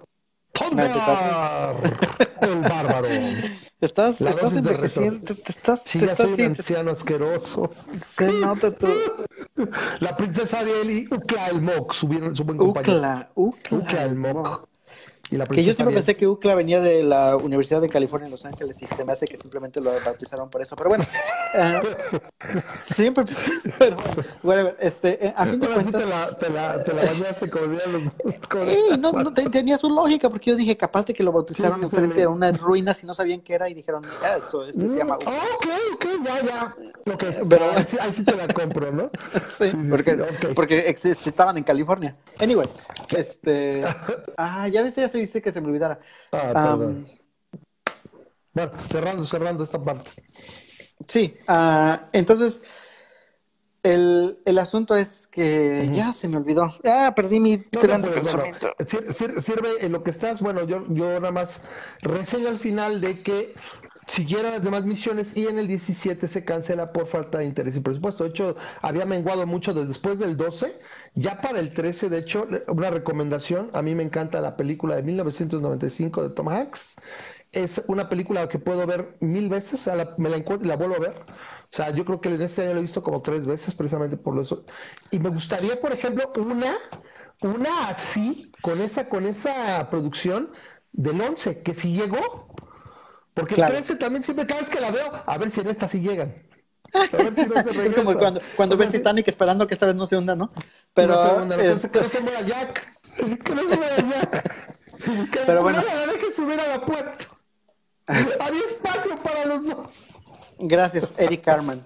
Lo que, me, lo que estaba, mi punto era, y no me dejes que se me va a olvidar otra vez, mi punto era que la composición de la, las piedras de la luna es muy interesante porque como es básicamente un resto de la Tierra en su formación primitiva que no tuvo avance, es decir, este, ya no hubo atmósfera, no hubo volcanes, no hubo nada interno en esa, en la Luna. Es, la Luna es básicamente una piedra que se aventó de la, de la Tierra en ese momento y ya no siguió evolucionando, bueno, no evolucionando, sino ya no, ya no hubo cambios no tuvo fuertes. La misma evolución. No estuvo sujeta a una serie de situaciones que dieron en la Tierra, cambios climáticos, etcétera, que afectan. Las piedras de la Luna son básicamente piedras de la Tierra en su inicio. Entonces, ah, lo que era muy importante, o sea, lo que es muy importante de eso es que te da una idea de cómo era la Tierra hace millones de años, cómo se inició este, cuando se estaba eh, haciendo. Y de hecho, hay pedazos de la Tierra. Como si hubiera sacado un snapshot de la Tierra en ese momento. Excelente. Entonces, este, de hecho, me parece que hay lugares del subsuelo terrestre donde puedes encontrar este, una composición muy parecida a la de la Luna. Y, y básicamente donde el ese tipo de comparaciones. Y, y pueden datarlas, de hecho las han datado con carbono 14 y más, y coincide más o menos con la estrata que le corresponde, porque Science, bitch, ¿Sí? O sea, es, lo que siempre les digo, por ejemplo, hablando ahorita de esto, ya para ir cerrando esta parte. Creo que no es carbono 14, este es otro isótopo, porque carbono 14 es sobre Yo sabía que el carbono 14, eh, correcto, puede ser, sí, claro, porque depende de la cantidad de, de precisamente ese isótopo dentro de las, a nivel celular. Pero bueno, la datación corresponde, y es algo que siempre yo les he dicho a la gente, por ejemplo, los astrólogos, que curiosamente los planetas no ejercían ninguna, ninguna fuerza hasta que los fueron descubriendo. Que le digo, si la astrología fuera real, tú dirías, ¿sabes qué? No sé, hay algo, o sea, todavía no descubro Plutón o todavía no descubro eh, Neptuno, Urano, oye, pero siento algo extraño, güey. o sea, mira, al hacer la carta astral, güey, algo está influenciando a este cabrón y no sé por qué, güey, habría que investigar, Y, ah, resulta que lo encontraron oh. dos años después, eso es, güey, mira, corresponde, eso, sería. o tan sencillo como que ya habrían notado las personalidades, la diferencia en personalidades solamente por mera este, eh, época del año en el que naciste, no necesariamente por qué planeta este, es tu planeta regente, ¿no? Pero a fin de cuentas, este, sí, pero, bueno, a fin de cuentas es eh, desde el punto de vista conspiranoico. Si tienes escepticismo acerca de una historia oficial, está bien, está bien eso, y está bien que investigues un poquito más acerca de, tu punto de, en el cual es escepticismo, pero las personas que tienen la viva la conspiración, y lamentablemente conozco, no me lo vas a creer, Ramas, conozco familiares que, están convencidos de que no llegamos a la luna en 1969. Pero y me da tristeza. estos? O sea, a ver, esto es, porque y, esto porque y es con lo que empecé. Es lo que lo empecé. El punto es la principal razón, al menos con las que yo he platicado, es con, son con, personas de México. Y la principal razón que no te la dicen que es esa, pero lo, puedes percibir. Eh, es el ah, sentimiento antigringo. Sí, es, que, es que los gringos se lo inventaron, ¿no? Aunque muchos de mm. los conspiranoicos son de Estados Unidos, pero eh, serían las personas que están antigobierno, por así decirlo, que, que, el maldito gobierno es el que, que, es el que nos está haciendo. Este, este, y es peligroso porque ese tipo de pensamiento se te hace un... crónico. Se te hace crónico.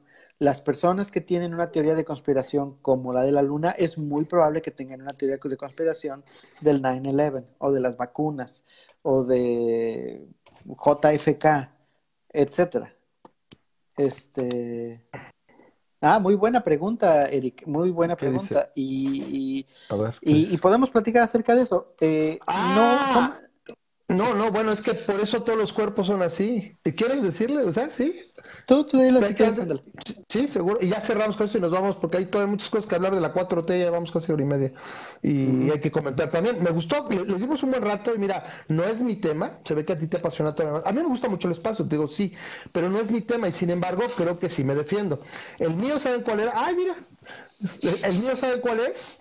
En ese sentido, así que sí, sí le he metido un rato, la Segunda Guerra Mundial.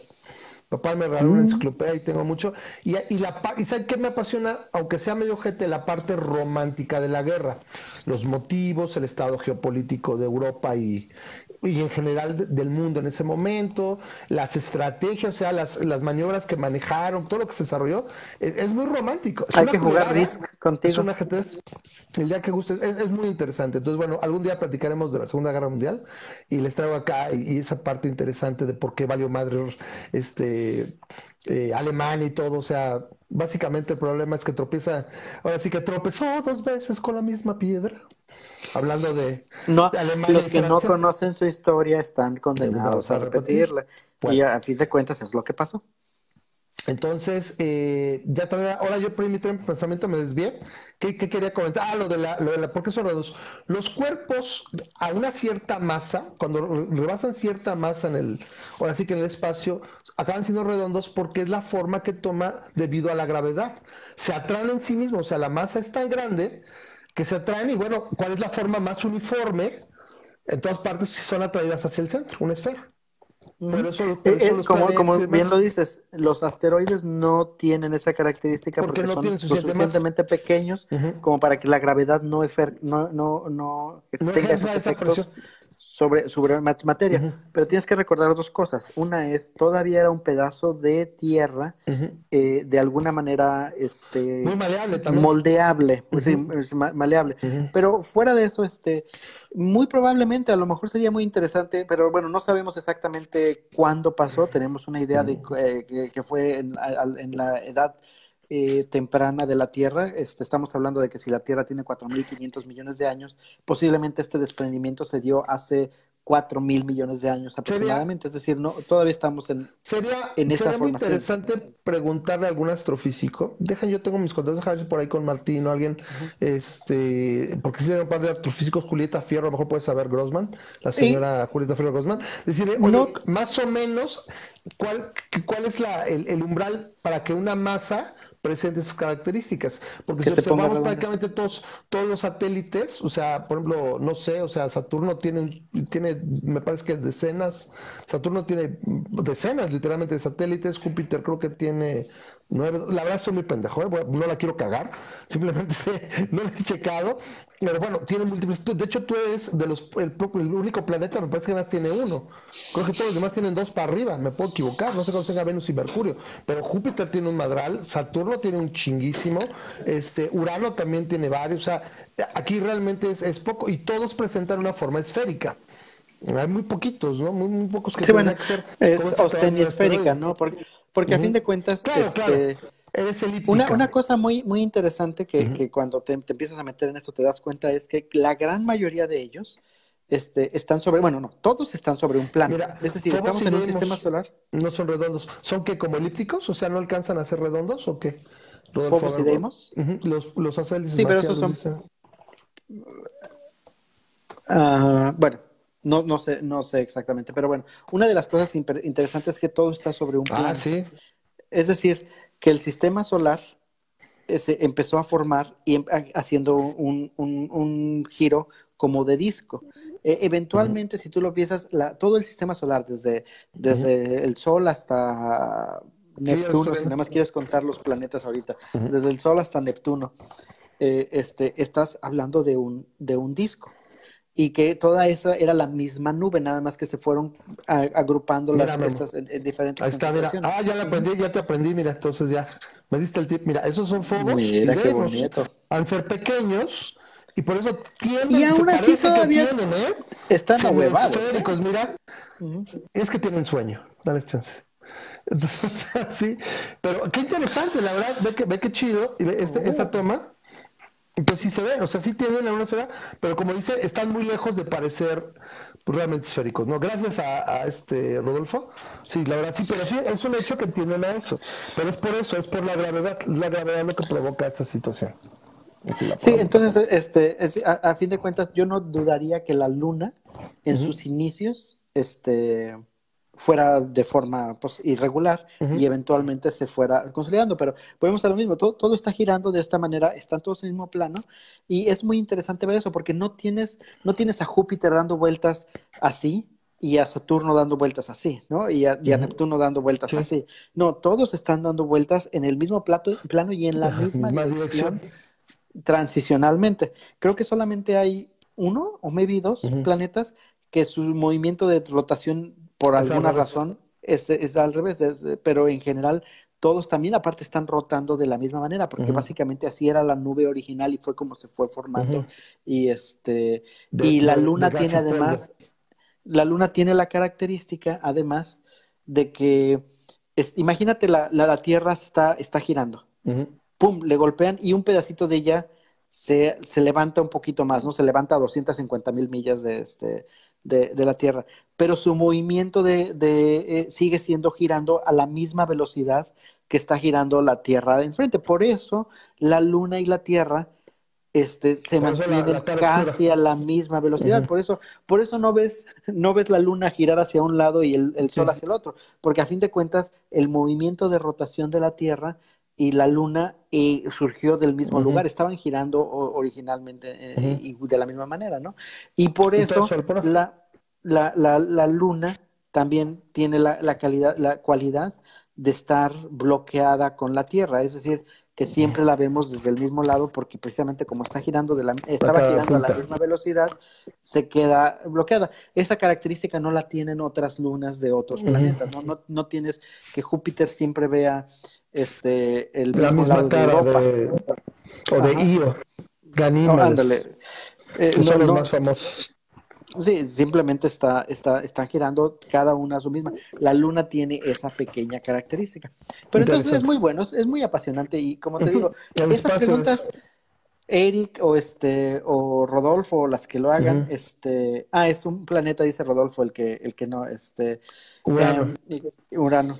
Ahora sí que cambiaron, cambiaron, o sea, por esos impactos cambiaron el momentum y demás, a lo mejor sí. Sí. Entonces, entonces, este, ese tipo de preguntas es muy válido que las hagan y ahora sí que uno los motiva, por favor háganlas, por favor piensen en cualquier cosa que no coincida o que, en tu mente no coincida. Una explicación. Y es muy interesante aprender. Lo que no se vale es que tú te formes basado, o sea, ya tengas tú la idea de que malditos gringos pues, eh, me están queriendo hacer. Entonces, que a fuerzas encuentres hoyos en su teoría con el afán de decir, ah, estás mal y por ende este, me estás inventando todo, ¿no? Y, eso no te lleva a nada, ¿no? No te lleva a nada bueno. En fin.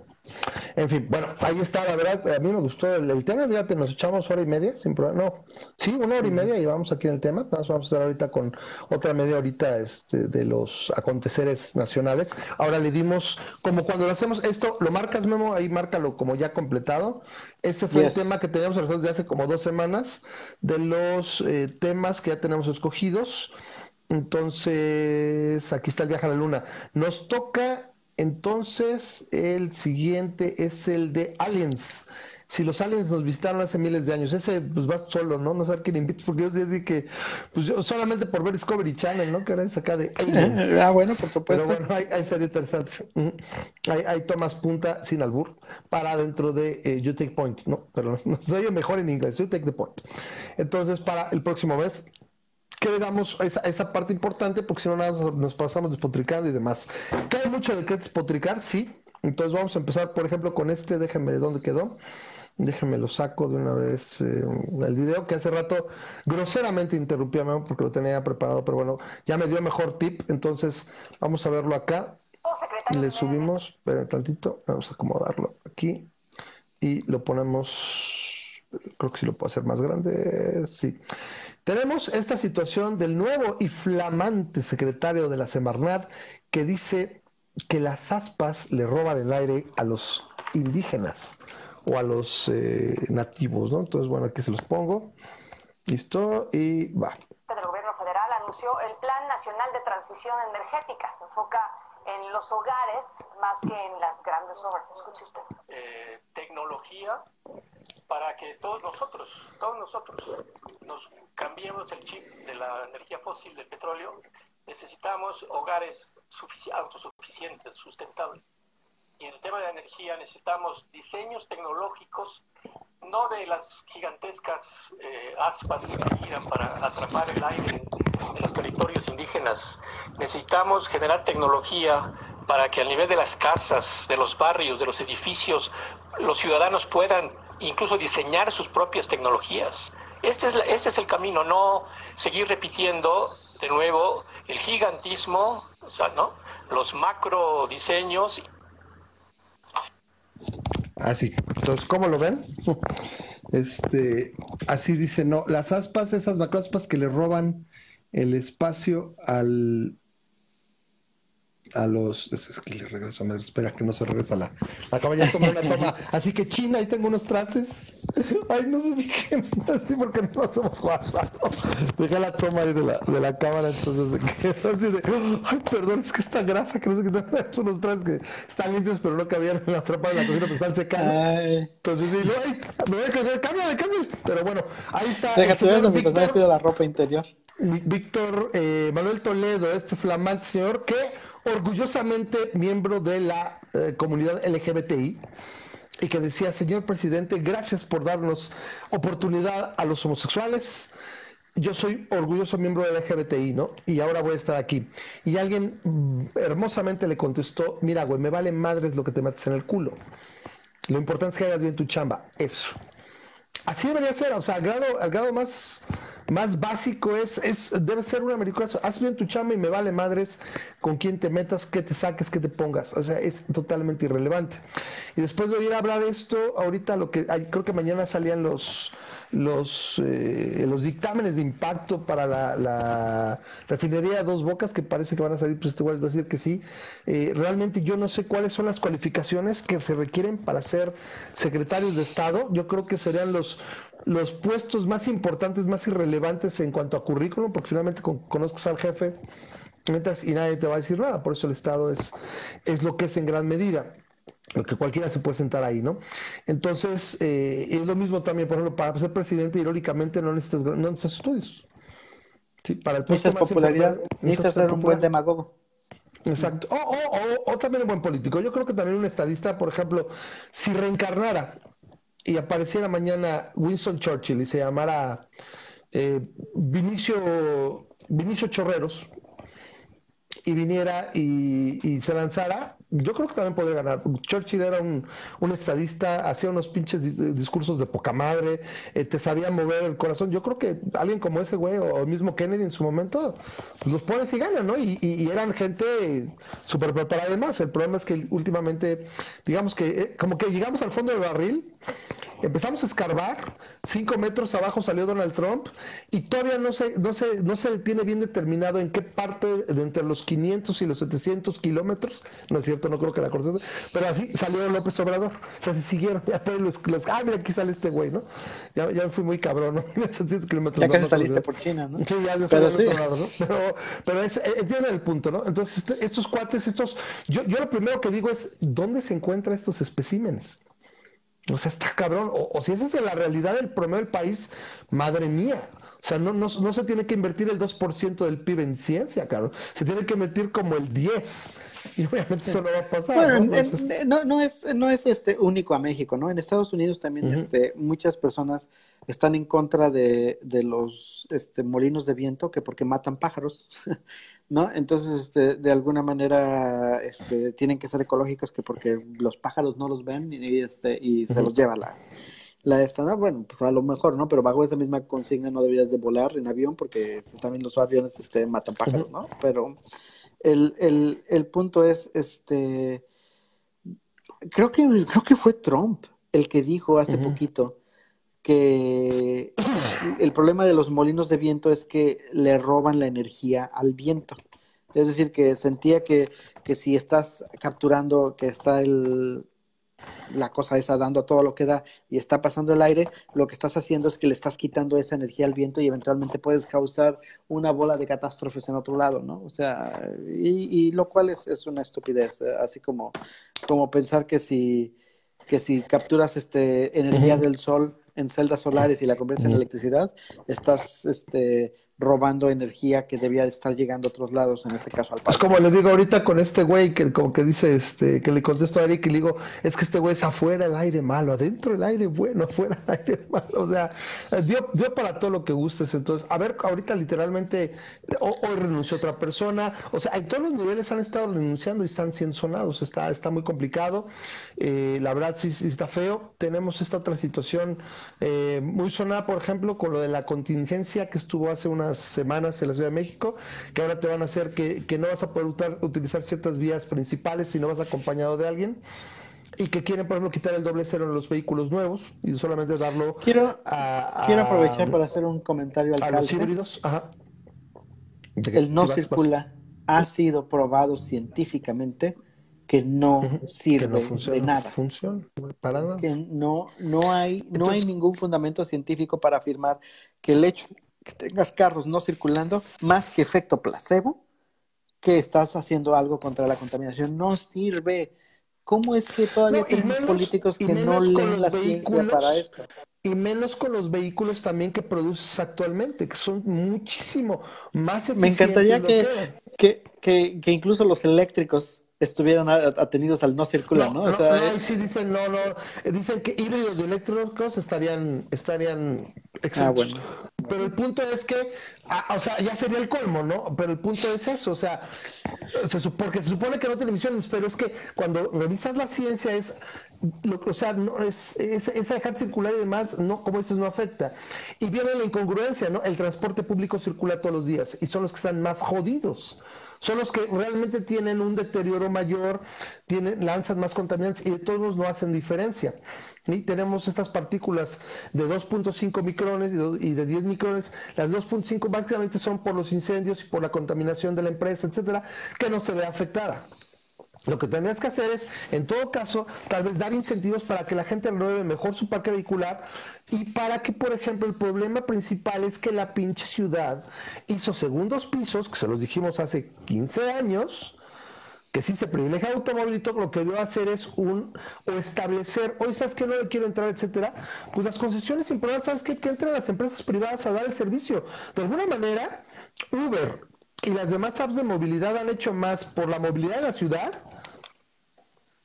que quién sabe cuántos esfuerzos a nivel del gobierno en los últimos 20 años. Ahora, imaginen lo que podría pasar si de repente le digo, ¿sabes qué? A ver, tres, cuatro empresas, ni siquiera me van a licitar, o sea, no toca, les voy a entregar y háganse bolas con el servicio y, y, aparte traslápense, porque no es el caso de segmentar, porque si no lo que generas es un monopolio aquí, otro monopolio. No, no, no, es ocupe la ciudad y ofrezca los servicios que quieran. ¿Sabes qué? Quieres construir, no sé, un Shinkansen, ¿no? Que bueno, no sé, ok, ¿cuál es la viabilidad? ¿Cómo está? Y pues vas a poner tu lana. Entonces, tiene que funcionar, tiene que ser un proyecto, porque vas a meter tu inversión. Y creo que habría muchas otras opciones, ¿no? Por ejemplo, a mí la primera que se me ocurre es que distintas empresas controlaran líneas de autobuses, donde los, los eh, los, los, conductores reciben un sueldo, no van peleando por el pasaje, donde llevan, pueden llevar cámara a nivel, como lo llevan muchos autobuses, llevan cámara, cámara de pecho, etcétera, sí, donde incluso se ha logrado abatir el delito cuando las, las rutas le han metido lana, sí, entonces tuvieras, solo paga en los sitios designados y van bloqueadas las puertas, etcétera. No sé, incluso en una situación así, hasta se me ocurre que podría ir una persona de seguridad armado, no se me ve tan loco, la empresa, ¿sabes qué? No quiero que roben mis camiones y va a ser mi primer disuasivo.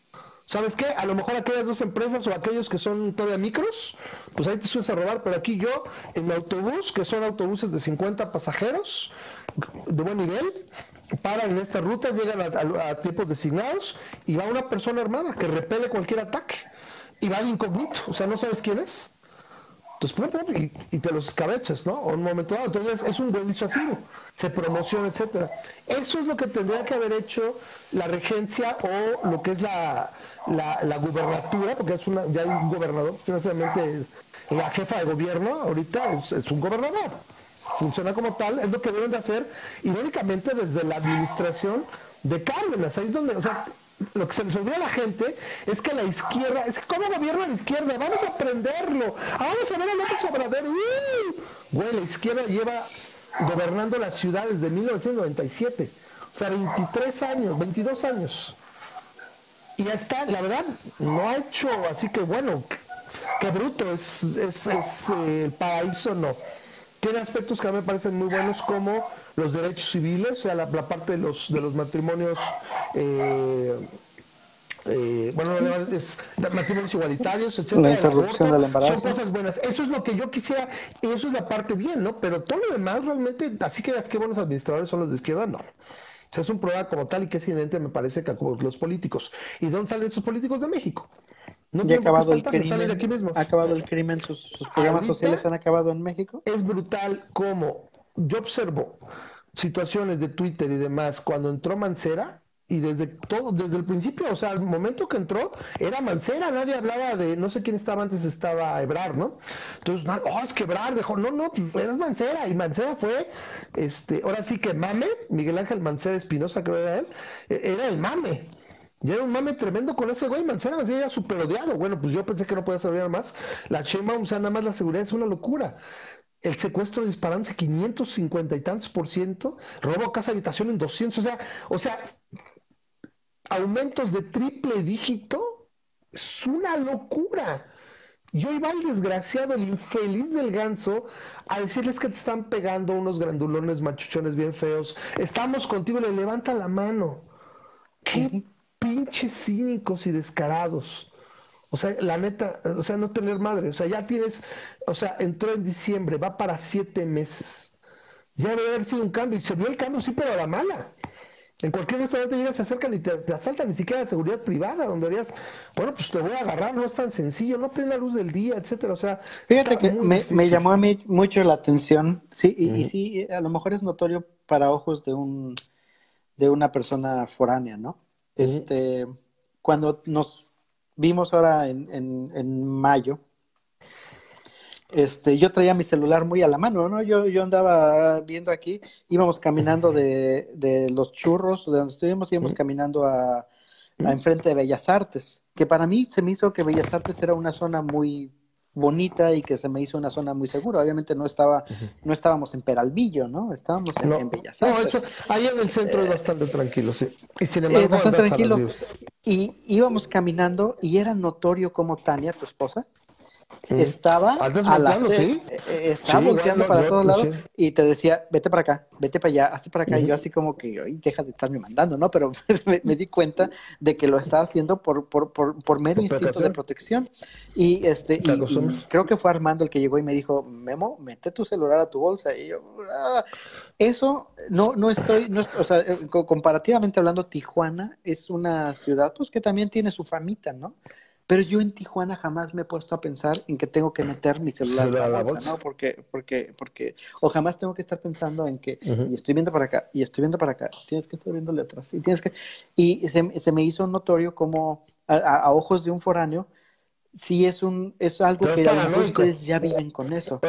Que, que ya, ya es algo natural para ustedes. Y, y- y- y pues sí, o sea, es, Lo que- es- sería desesperante que después de años que se les prometió que el crimen ya iba a bajar, sigas con esa paranoia O sea, porque, viene literalmente es la 13 realidad. años de, de, de campaña de la Sheinbaum, porque fueron casi tres años, desde que estaba el ganso, en campaña, pues el, el, el ganso llevaba en campaña 18 años, y, y, y antes del se, el sexenio, tres años, pues ya estaba, en 2003 estaba dura y ya se veía, y era, y lo vamos a arreglar y todo, y era el primer día.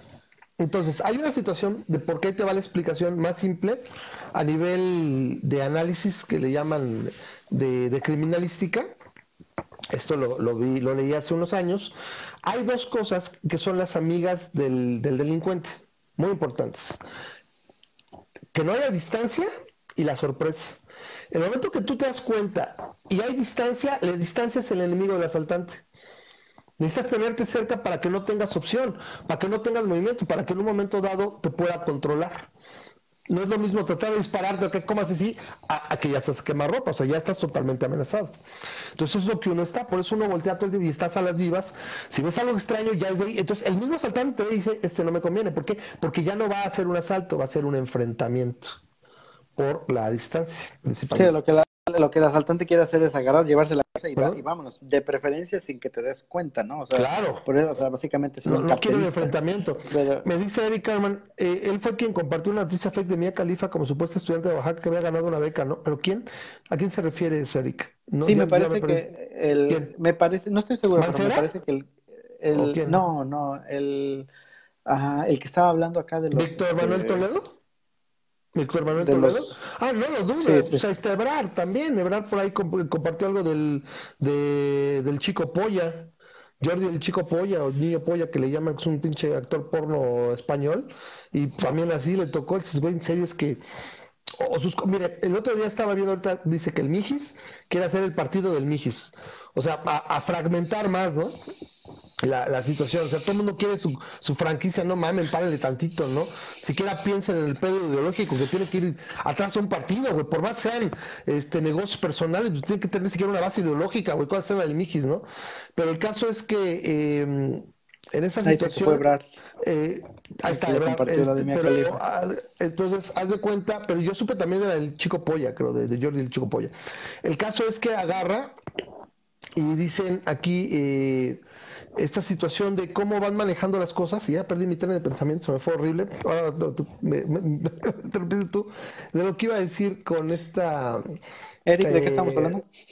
Es que sí, es el que iba, pero se me fue el avión, lo que iba a decir, o sea, eh, este cuate, ay, no sé, no sé, se me fue, me fue, o sea, estamos Bueno, ¿te puedo- hablar ciudad. tantito del Sí, vas, vas, no vas, a ver circula? si me acuerdo. Sí.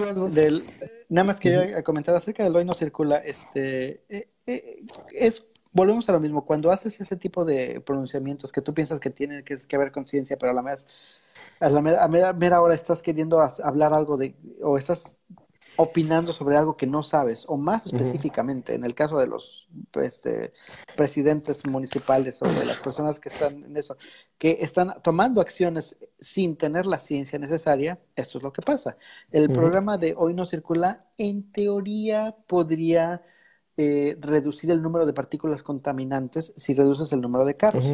Pero el efecto obvio de una imposición es que la gente va a reaccionar de manera que ellos no se vean afectados por la imposición. ¿Y qué haces? Comprar más autos. Exactamente. El, efecto directo, y no solamente eso, Ramas. Como la mayoría de la gente no podía darse el lujo de tener dos autos último modelo, lo que haces es compro un auto y compro un auto chatarra que contamina más, pero con ese carro simplemente los coordinas para que no tengan el mismo doble, eh, el, mismo número de hoy no circula. Lo que acabas haciendo es, como persona, acabas contaminando más con ese este esquema que si tuvieras el esquema tradicional. Y como sociedad, todos acabamos contaminando mucho más. Es muy distinto, por ejemplo, programas donde incentivas algo a que lo que haces es prohibir. Y a la izquierda le encanta prohibir. A la izquierda le encanta regular. Ese es el problema general cuando te vas, entre más te vas a la izquierda. No estoy diciendo que la derecha también esos cabrones, eso acuérdense, los de derecha te regulan la cama, tus cosas y todo, y también son un pedo, y los de izquierda generalmente te quieren regular todo lo demás. Sí, que no es, o sea, la economía, la, conducta en cuanto a lo colectivo, todo eso es un desmadre. Entonces, es mucho mejor generalmente es atender a la ciencia donde tuvieras, imagínate, yo quiero pensar, olvídate del exterior, de, de, provincia. Vamos a suponer que aquí en la, capital dijeran, yo, yo, yo aquí la Ciudad de México le va a invertir a la ciencia. Para ver las decisiones, me voy a traer aquí a mi centro de asesores, ¿con qué tengo que lidiar? Con aspectos ambientales, con movilidad, con eh, índices delictivos. A ver, me voy a traer tanta gente de investigadores de la UNAM de o, de aquí de la, de la Iberoamericana, no sé, del ITAM, ¿quién tenemos aquí? Y vamos a tomar decisiones en base a lo que ellos me digan. Oye, ¿sabe qué? Pues es que pues no funciona. Esto, esto fue una idea del, del señor Molina en los noventas y la inversión pero no funciona. Tenemos que incentivar mejores vehículos, y ahí está lo de Brady Mia Califa, y, incentivar por un lado que la gente adquiera mejores vehículos y, y poner a la mano sí eh, mejor mejores medios de transporte. Dice por aquí este que es un desmadre los medios públicos de transporte que sean privados bueno, pues me, jalo los testigos y ¿sabe qué? Eh, podemos hacerlo de manera pública, pero hay un problema. Más con la 4T es no hay dinero. Entonces, ¿cómo chingas lo acaba de decir hoy Romo? Es que no vamos a crecer si no vienen los privados y nosotros, hello, pues claro que no. Y sin embargo, se habla de que si el gasto, si el gobierno debe ser gasto público, el gasto público que debe hacer es infraestructura y no otra cosa, es lo que mejor puede hacer. Caminos, accesos, medios de transporte, eso es lo que mejor puede hacer el gasto público, si es que tiene que hacerlo. Pero para eso parece que tendría que ser en serio. Yo no entiendo qué llegan a hacer. O sea, yo quisiera que alguien me agarrara y si fuera y se hiciera el podcast o el, el videoblog que se llamara Un día en la vida de un político pero de un, de un funcionario. Y a ver, lo grabo, a qué se dedica, cómo toma, cómo toma decisiones, a qué problemas se enfrenta. O sea, ¿qué está haciendo? Porque lo que observamos una y otra vez que son una verdadera bola de incompetentes. O sea, que dicen estupideces, ya, ya se acabó, o sea, al menos antes, o sea, en serio, yo no recuerdo a los, a los funcionarios decir este tipo de estupideces, o sea, ya, ya rompieron el techo de cristal y se fueron como 50 metros arriba, o sea, es una verdadera monza, una grosería. Pasamos de la creencia de los aluches, que creo ahora ya la extraño, prefiero que esa creyera de los aluches y ya, a este pendejo. O sea, lo que, dijo de las aspas y, que jalan el aire de los síndicos, o sea, no mames. Es ya una verdadera estupidez, ¿no? Dice, sirve para perjudicar a, los pobres, dice el, público, perdón, el privado.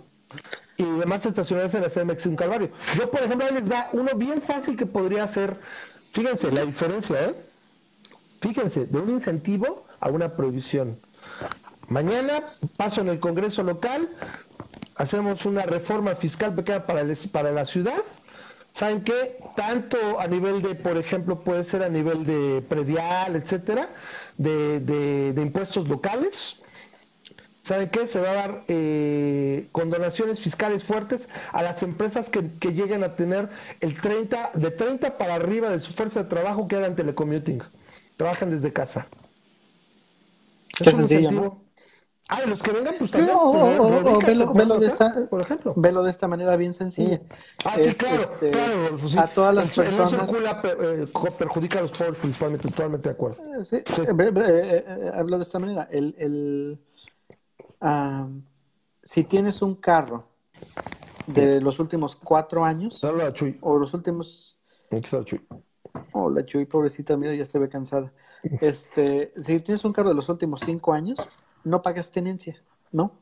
Y este, de alguna manera es un incentivo a que tengas un carro que tenga los últimos, este, o si tienes un, un carro que, este, que tiene el 1% de calidad este, ambiental, no pagas tenencia y no pagas tarjeta de circulación y no pagas ese tipo Que de también cosas. es una incentivo. mamada, porque ahí, te- ahí literalmente es como la iglesia católica, bueno, como las iglesias, es te doy, te doy la enfermedad y luego te vendo la cura, güey. Te quedas la enfermedad Sí, con el impuesto. Pero Aquí- es un ah, incentivo. Correcto. Pero el, el punto es que tanto tú, este, tanto tu idea como la mía benefician a los fifis, a los desgraciados Pero los fifis. son los que porque- crean esos, que esos y le dan trabajo a los godines que están trabajando con ellos y luego esos godines son los que permiten que el viene viene, que el que está morado, que el que vende la fruta en el barrio, que el que tiene la tiendita y que le van y le compra la, co- la coca y lo demás, las papitas, los Pero es que tú no te das cuenta pues de eso. gente. Si quieres hacer que la gente tenga telecommuting, le vas a quitar el trabajo a los viene bienes.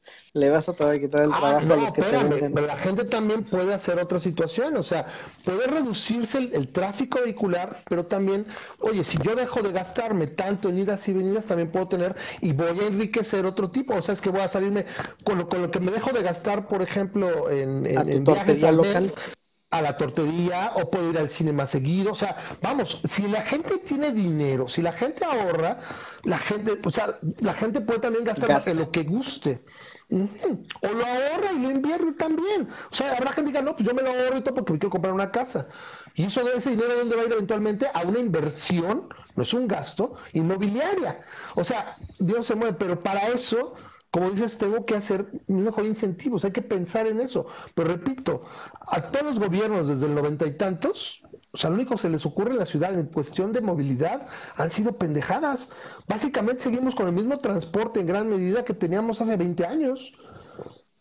Lo que tendrían que haber hecho, ahí les va otra sugerencia, lo que tendrían que haber hecho es haber hecho otra línea de metro, de metro hacia el Estado de México, que es la locura. O sea, haber jalado cuatro caminos o el Rosario y que se juntaran y se cruzaran a nivel de Tepalcapa o de acá atrás en, en ay se me fue, de Huehuetoca.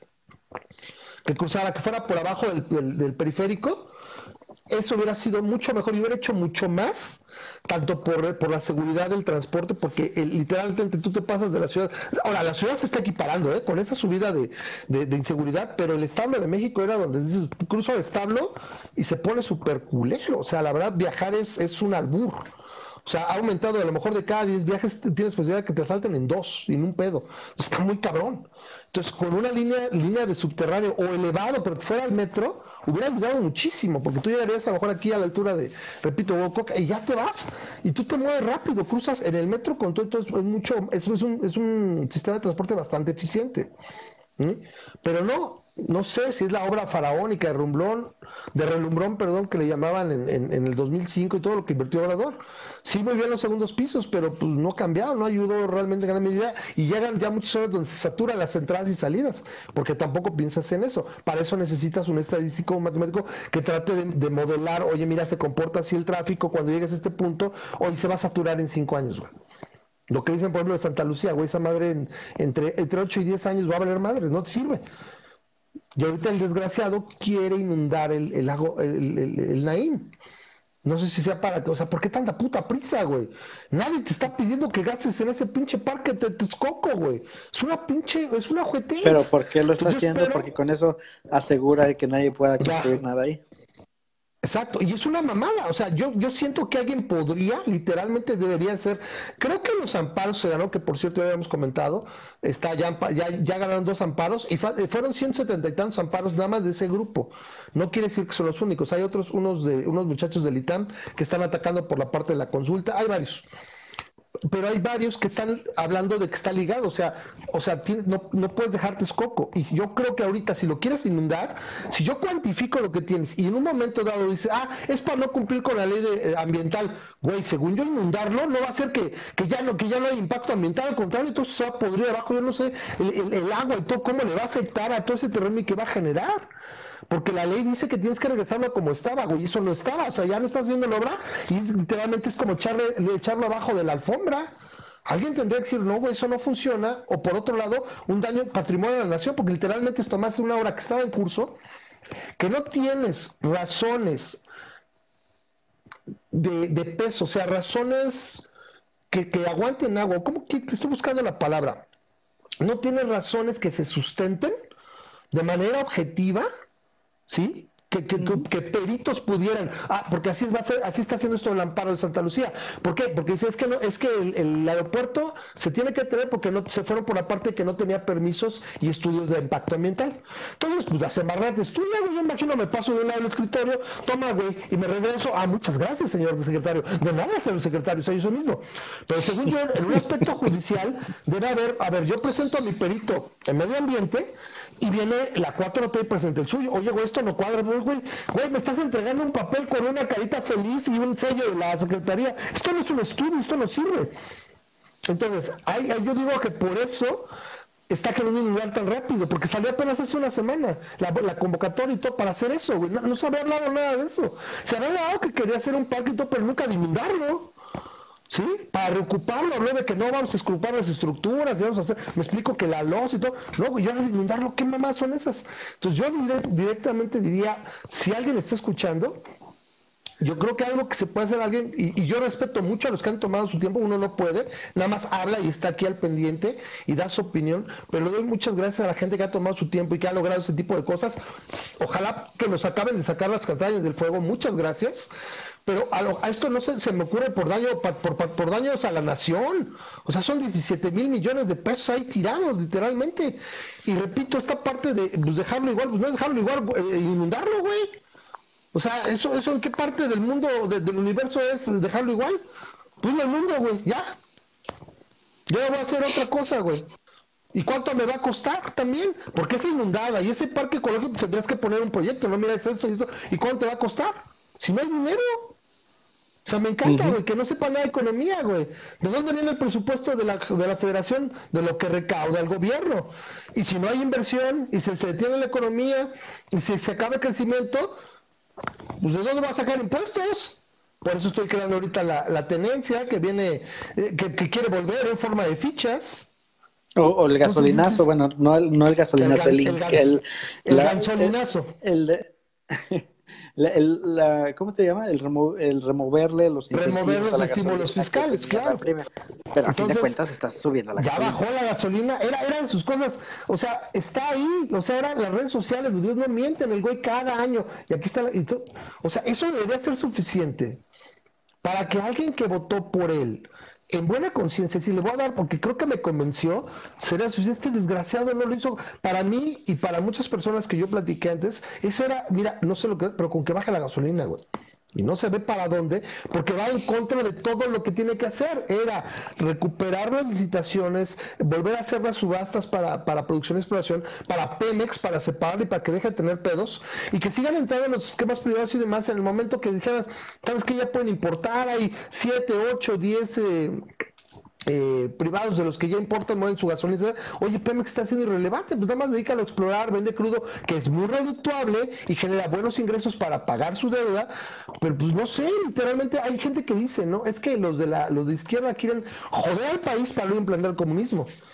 Quieren hacer lo que Venezuela, pero yo me acuerdo que Venezuela no fue así. El problema es que Venezuela como buenos, que no son, como buenos malos economistas, porque no lo son, no son, no saben de economía, se les acabó el dinero, pero durante 10, 12 años vivieron de la bonanza, era el, el milagro venezolano, porque todo lo que les entraba, o sea, se fueron de 10 dólares el barril a 130, y tienes putísimo, puterísimo de, petróleo, pues no manches, había, había para tirar para arriba, aquí no lo hay, y, y quiere desmadrarlo, y de dónde saco el dinero y todo, pues también me voy a exhibir. O sea, bajita la mano, este, este espejismo no puede durar, no está durando. no hay medicamentos, no hay em, las becas olímpicas, la gente, los, los deportistas de alto rendimiento, o sea, en todas partes están votando pues porque este güey nada más recorta y lo recanaliza, o sea, no es, el gasto no se ha reducido, nada más lo corta y lo recanaliza a todos sus programas clientelares. Cuando ya, por ejemplo, viste que, que no están pegando también lo de los niños porque la gente, qué, qué, qué sorpresa, lo único que necesitaba era la oportunidad, ¿verdad? No. O sea, gente que no quería trabajar y que, es huevona, de repente se va a volver muy bien. O sea, es el pedo socialista, comunistoso. O sea, para que eso funcione, necesitarías que cambie la naturaleza humana y que no haya sentido y más la naturaleza del mexicano, ¿no? Que a lo mejor si tuvieras ese tipo de cultura japonesa, donde todos jalan parejos, o si tienes la organización, este, de alguna manera de países europeos, donde todos son más honestos y, saben que no, eh, que pues hay que jalar parejo y que no tienes que robar y ese tipo de cosas. Órale, pero no, estás hablando de México. Estás hablando de México donde, donde el, país el que, el, que no tranza no avanza, ¿no? Estás hablando del país en el cual... Bueno. No, sí, sí, sí, sí, pero es, eso, eso ya lo han dicho. Sí, hay una cultura de la corrupción y el desmadre, sí, pero lo hemos dicho, el mexicano se cruza a Estados Unidos y mágicamente se vuelve cuidadoso, mágicamente ya no quiere pasarse el alto, ¿por qué? Porque no hay impunidad. ¿Y cómo logras eso? Empezamos Mágicamente no tira basura. hacemos, hicieron instituciones y ahí están medio resistiendo esos, esos contrapesos institucionales que este güey quiere desmadrar, o sea, es lo que está de la chingada. Y que la gente obviamente en esa cultura, si se encontraron al caudillo, no, así que desmadre todo, pues no es así. Y bueno, lo que tenemos ahorita es, yo creo que ya nos va a dar tiempo mucho para hablar de los aranceles. Este güey nos amenaza. Trump lo amenazó y dio las nalgas. Sí, sí, sí, la verdad, yo, yo dije, bueno, nos hizo el paro porque está entrando mucha gente. O sea, las, las fronteras ya está, la gente eh, que está llegando a las orillas, a las ciudades va a llegar un momento que no van a poder soportar decenas de miles de migrantes. En la frontera sur, de hecho, ya tienes un problema de maras, un problema de, de, de, ¿cómo se de delincuencia, etcétera en, en, Chiapas y demás, y ahora lo vas a tener también en las fronteras, en la frontera sur, eh, perdón, norte, ¿sí? Y, y, es un desmadre, y lo que nos metió, nos metió en un San Quintín, o sea, sí, bueno, le va a bajar el flujo y eso va a ser bueno. Entonces, la verdad, la verdad, ahí te va, pues el ganso se va a tener que poner bien pro para, pues no pasa ya nadie más, güey, porque es hoy lo que dijo eso de donde come uno, come un millón, o comen millones, o sea, neta, güey, ¿qué pedo con este cabrón? O sea, ¿qué tranza tiene en la cabeza? O sea, ¿cómo hablas así a la ligera? ¿En serio? ¿Eres, eres tan idiota? O sea, no puede ser eh, que de alguna manera suelten esas declaraciones así. Y, está, está, estamos ya pasamos el terreno de lo subliminal y estamos ahora literalmente en lo fantástico. O sea, ya cuenta cualquier estupidez. ¿sí? Y como dice que una cosa dice otra, o sea, parece que no conectan, lo que tiene conectado a la boca es el ano, el güey no tiene el cerebro, lo que tiene conectado es el ano, güey, escupe pura mierda, ¿sí? La verdad mejor que se quede callado, güey. O sea, ya es una cosa que dices, bueno, entonces a ver cómo nos toca, y ya nos volvió a amenazar que todos tienen aranceles. Ahora, ¿por qué dirán, por qué lo hicieron y por qué acabó esto así? Pues porque arrancas de una posición muy débil digamos que tu mano del póker era una mierda, tenías, tenías eh, un par de doces. ¿Por qué? Porque jodiste la economía, porque te está porque ahorita tu hubieras puesto los aranceles de 5%, ya llegas de 10 y te, te mega descaga la economía. ¿Por qué? Porque precisamente todas las, todas las, eh, las decisiones que has ido tomando, como cancelar el Naim, e inhibir por completo las ganas de la gente de invertir, o sea, friquear a la gente, querer construir dos bocas y joder la calificación soberana y la calificación de Pemex, etcétera, etcétera, exacto. Es un, eso es un cartón que sacaron Estados Unidos, es un cartón estadounidense. Hasta ellos se dan cuenta, ¿sí? Me parece que es del New York Times el, el cartón, ¿Qué es lo que hizo? Lo apretó tantito y ya, y este güey se dio. Y esa es otra, ¿no? Es que le voy a responder, es que le voy a decir lo que Peña Nieto no. Güey, no mames. Peña Nieto, cuando se la dejó de lo del muro y todo, salió en cadena nacional, no vamos a pagar por esa madre, no le muevas, güey. Ah, pues resultó que era un muro, un muro virtual. No necesitan un muro y con eso van a reducir el flujo.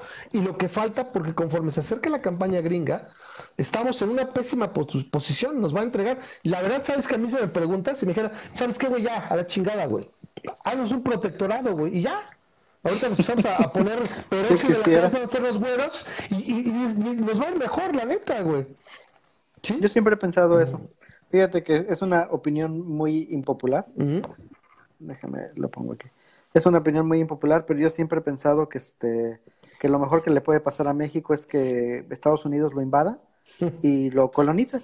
Y que este, en su momento, Memo, la verdad, yo, yo lo pienso, estos últimos 20 años, yo no lo dudo, se hablaba mucho de que con el mismo Naim, con las licitaciones y, la, y las subastas petroleras, la reforma energética, estabas a 3, 4 años de, de despegar. Y la, institución con todo y todo ha ido aguantando, o sea, ha ido aguantando embates, las redes sociales funcionan, o sea, la gente se da cuenta y, se queje de más, o sea, no estabas tan lejos, lo que necesitas nada más es reducir la impunidad. Hacer, hacer los, los, márgenes institucionales que estabas llevando. Sí, pero literalmente para mí todo se desmadra desde Peña Nieto. Peña Nieto tiene buenas cosas, pero la parte de la, de la institucionalidad y de la corrupción es lo que lo mató debió haber todavía fortalecido más las instituciones y bueno, se dedicó a robar y todo, sí, pero se la fue llevando de muertito un poquito a la, a la Vicente Fox. Fox tenía mucho capital político para haber jodido y jodido hacer eh, más ese cambio hacia más instituciones y más contrapesos, que se dieron con Calderón, que luego Peña Nieto cumplió con muchas de las reformas, pero se quedó ahí. No se prepararon, nunca pensaron que fuera a ganar este güey y ese es un problema importante. Entonces, sí, hubiera sido peor que nos pusieran aranceles, por supuesto. Ahorita estaríamos con, con dólar del 22, 23, con una inflación ya pegando duro, de por sí ya está dura la, inflación eh, y, todo lo que implica, ¿no?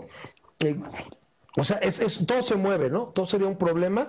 Y aunque hubiera hecho daño a la economía de Estados Unidos, cuando estás en una posición tan debilitada, cuando literalmente estás en la carrera y ya llevas madreadas las patas y los pies porque te has ido disparando, pues no tienes forma de enfrentar una valla que se te atraviesa, ¿cómo vas a brincar? Si apenas te estás pudiendo mover por tus decisiones. Aquí lo que, lo que, me llama la atención es que, obviamente, y se lo comentaba yo este, a, una, a una persona en eso, precisamente, es... Este es Trump. Aunque no, aunque no les guste, aunque no nos guste, aunque tengamos, este, nos hiera en nuestro orgullo y dignidad, Estados Unidos, ah, digo, este México es efectivamente el patio para trasero de Estados Unidos. Así lo es, es, sin más. Es, es, ya como lo han dicho este, en, otras este, veces, por, por, más, que no le guste a uno. Pero el punto es que cuando se notaba, siempre había quien criticaba al presidente en turno y siempre eh, le brincaban inmediatamente a decir, es que no tienes dignidad, no tienes este eh, pantalones, este, te bajaste por los chescos con el presidente y lo que sea. Y en este caso, volvemos a lo mismo, la, la, la, ceguera chaira es tal que ahorita, este, no, pues no, lo, no defienden, ni siquiera ya, ya esa, esa falta de orgullo y dignidad, que como tú dices, es lo correcto y, y, uno como incluso anti tiene que aceptar, sí, o sea, exactamente eso es lo que tienes que hacer, no, no hay de otra. Pero las personas que más eran prontas a, digamos, a, apuntar, a con el dedo, a criticar eso, ahorita Ahora están a su Mesías, ¿no? Y pues no sé, o ándale, o no lo defienden, no, pero es una incongruencia brutal. Ni siquiera están callados, lo defienden diciendo, no, no, no, es que sí hizo bien y todo. Ah, pues sí, pero hace, hace apenas cuatro años me estabas diciendo que, este, que los presidentes no tenían pantalones. Es más, cuando, cuando AMLO estaba en campaña, él decía, a mí yo le voy a responder sus tweets. Contestar tweet por tweet. No, no sé qué es el Twitter, pero le voy a contestar tus tweets. Y, y, pura más, o sea, no, no, es que ya, ya, ya, no puedo, ya no puedo dejar de contar todas las que o sea, ha tenido. Irónicamente, ¿sabes qué? Está cumpliendo las, las pendejadas, güey. Todas las cosas que pudieron haber sido a lo mejor relevantes, reducir la inseguridad, bajar la gasolina mediante buenas políticas, etcétera, es lo que está, es lo que no está haciendo. Y las miras donde esas que no, la, verdad es que dos bocas no se pueden, muchachos. sí, sí fue por, por lo que tú quieres, estrategia de campaña, o el Naim, bueno, pues ya gané, güey, ya, ya, pero si, si desmadro esta cosa es un desmadre. Por eso, por eso es la incongruencia de, quieren desmadrar al país, pero luego me, me recupera, o sea, ¿cuál, es su, o sea, ahorita los aranceles, ¿quieres desmadrar? No, pues simplemente los aranceles y, y ya no hago nada, ¿no? Y, y sigo abriendo a los migrantes y Y ya mundo mañana en la IM, y ahorita ya está con dos bocas, eh, pero Santa Lucía ahí va, y ya me la pararon, o sea, como que no sé bien qué onda. A mí cada vez me parece más que sí es la neta bien incompetente. O sea, tiene unas ideas bien Pues- pendejas, bien anacrónicas, como que lo quiere meter con el foro de Sao Paulo, pero sí, ¿no? O sea, sí realmente eh, eh, como que está a tumbas, a- a- a- dando tumbos, ¿no? A tontas de Pero bueno, a fin de cuentas salió que tal vez Trump no construyó su pared, hizo México una pared. Vale.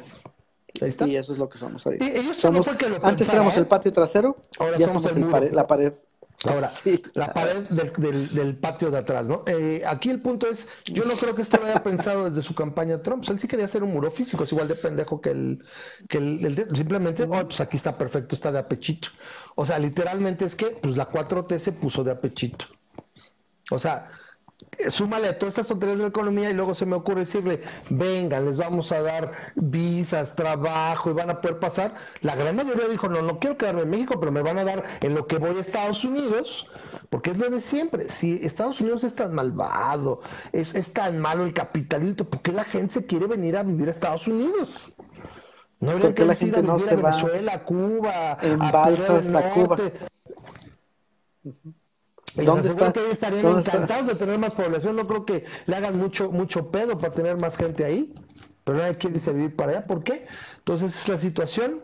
Y bueno, pues aquí le damos, le damos mate al programa. Pues yo creo que ya, ya tenemos, ya son dos horas y cuarto, ya son la una y cuarto de la mañana.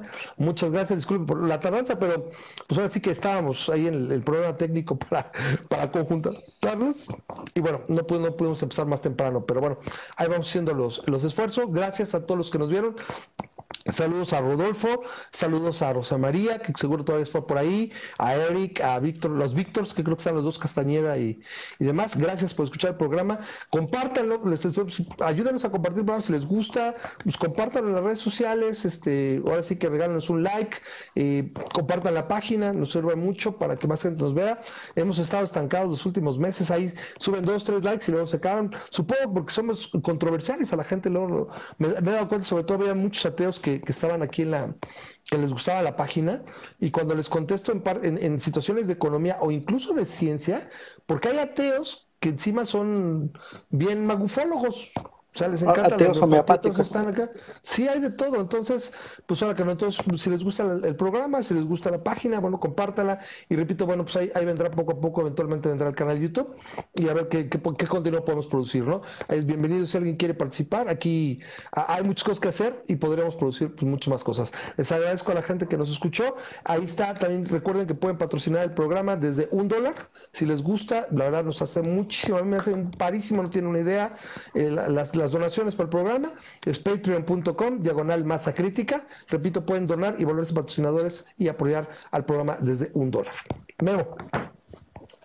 Muchas gracias a todos. Este, un abrazo a todos que se conectaron durante toda la conexión. Estuvieron Sí. saltándose, brincando y todo así. Todos los que nos vean este, en, ¿cómo se llama? En diferido.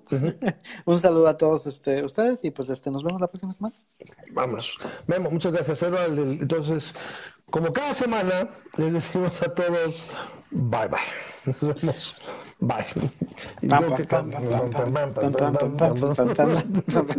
Bye.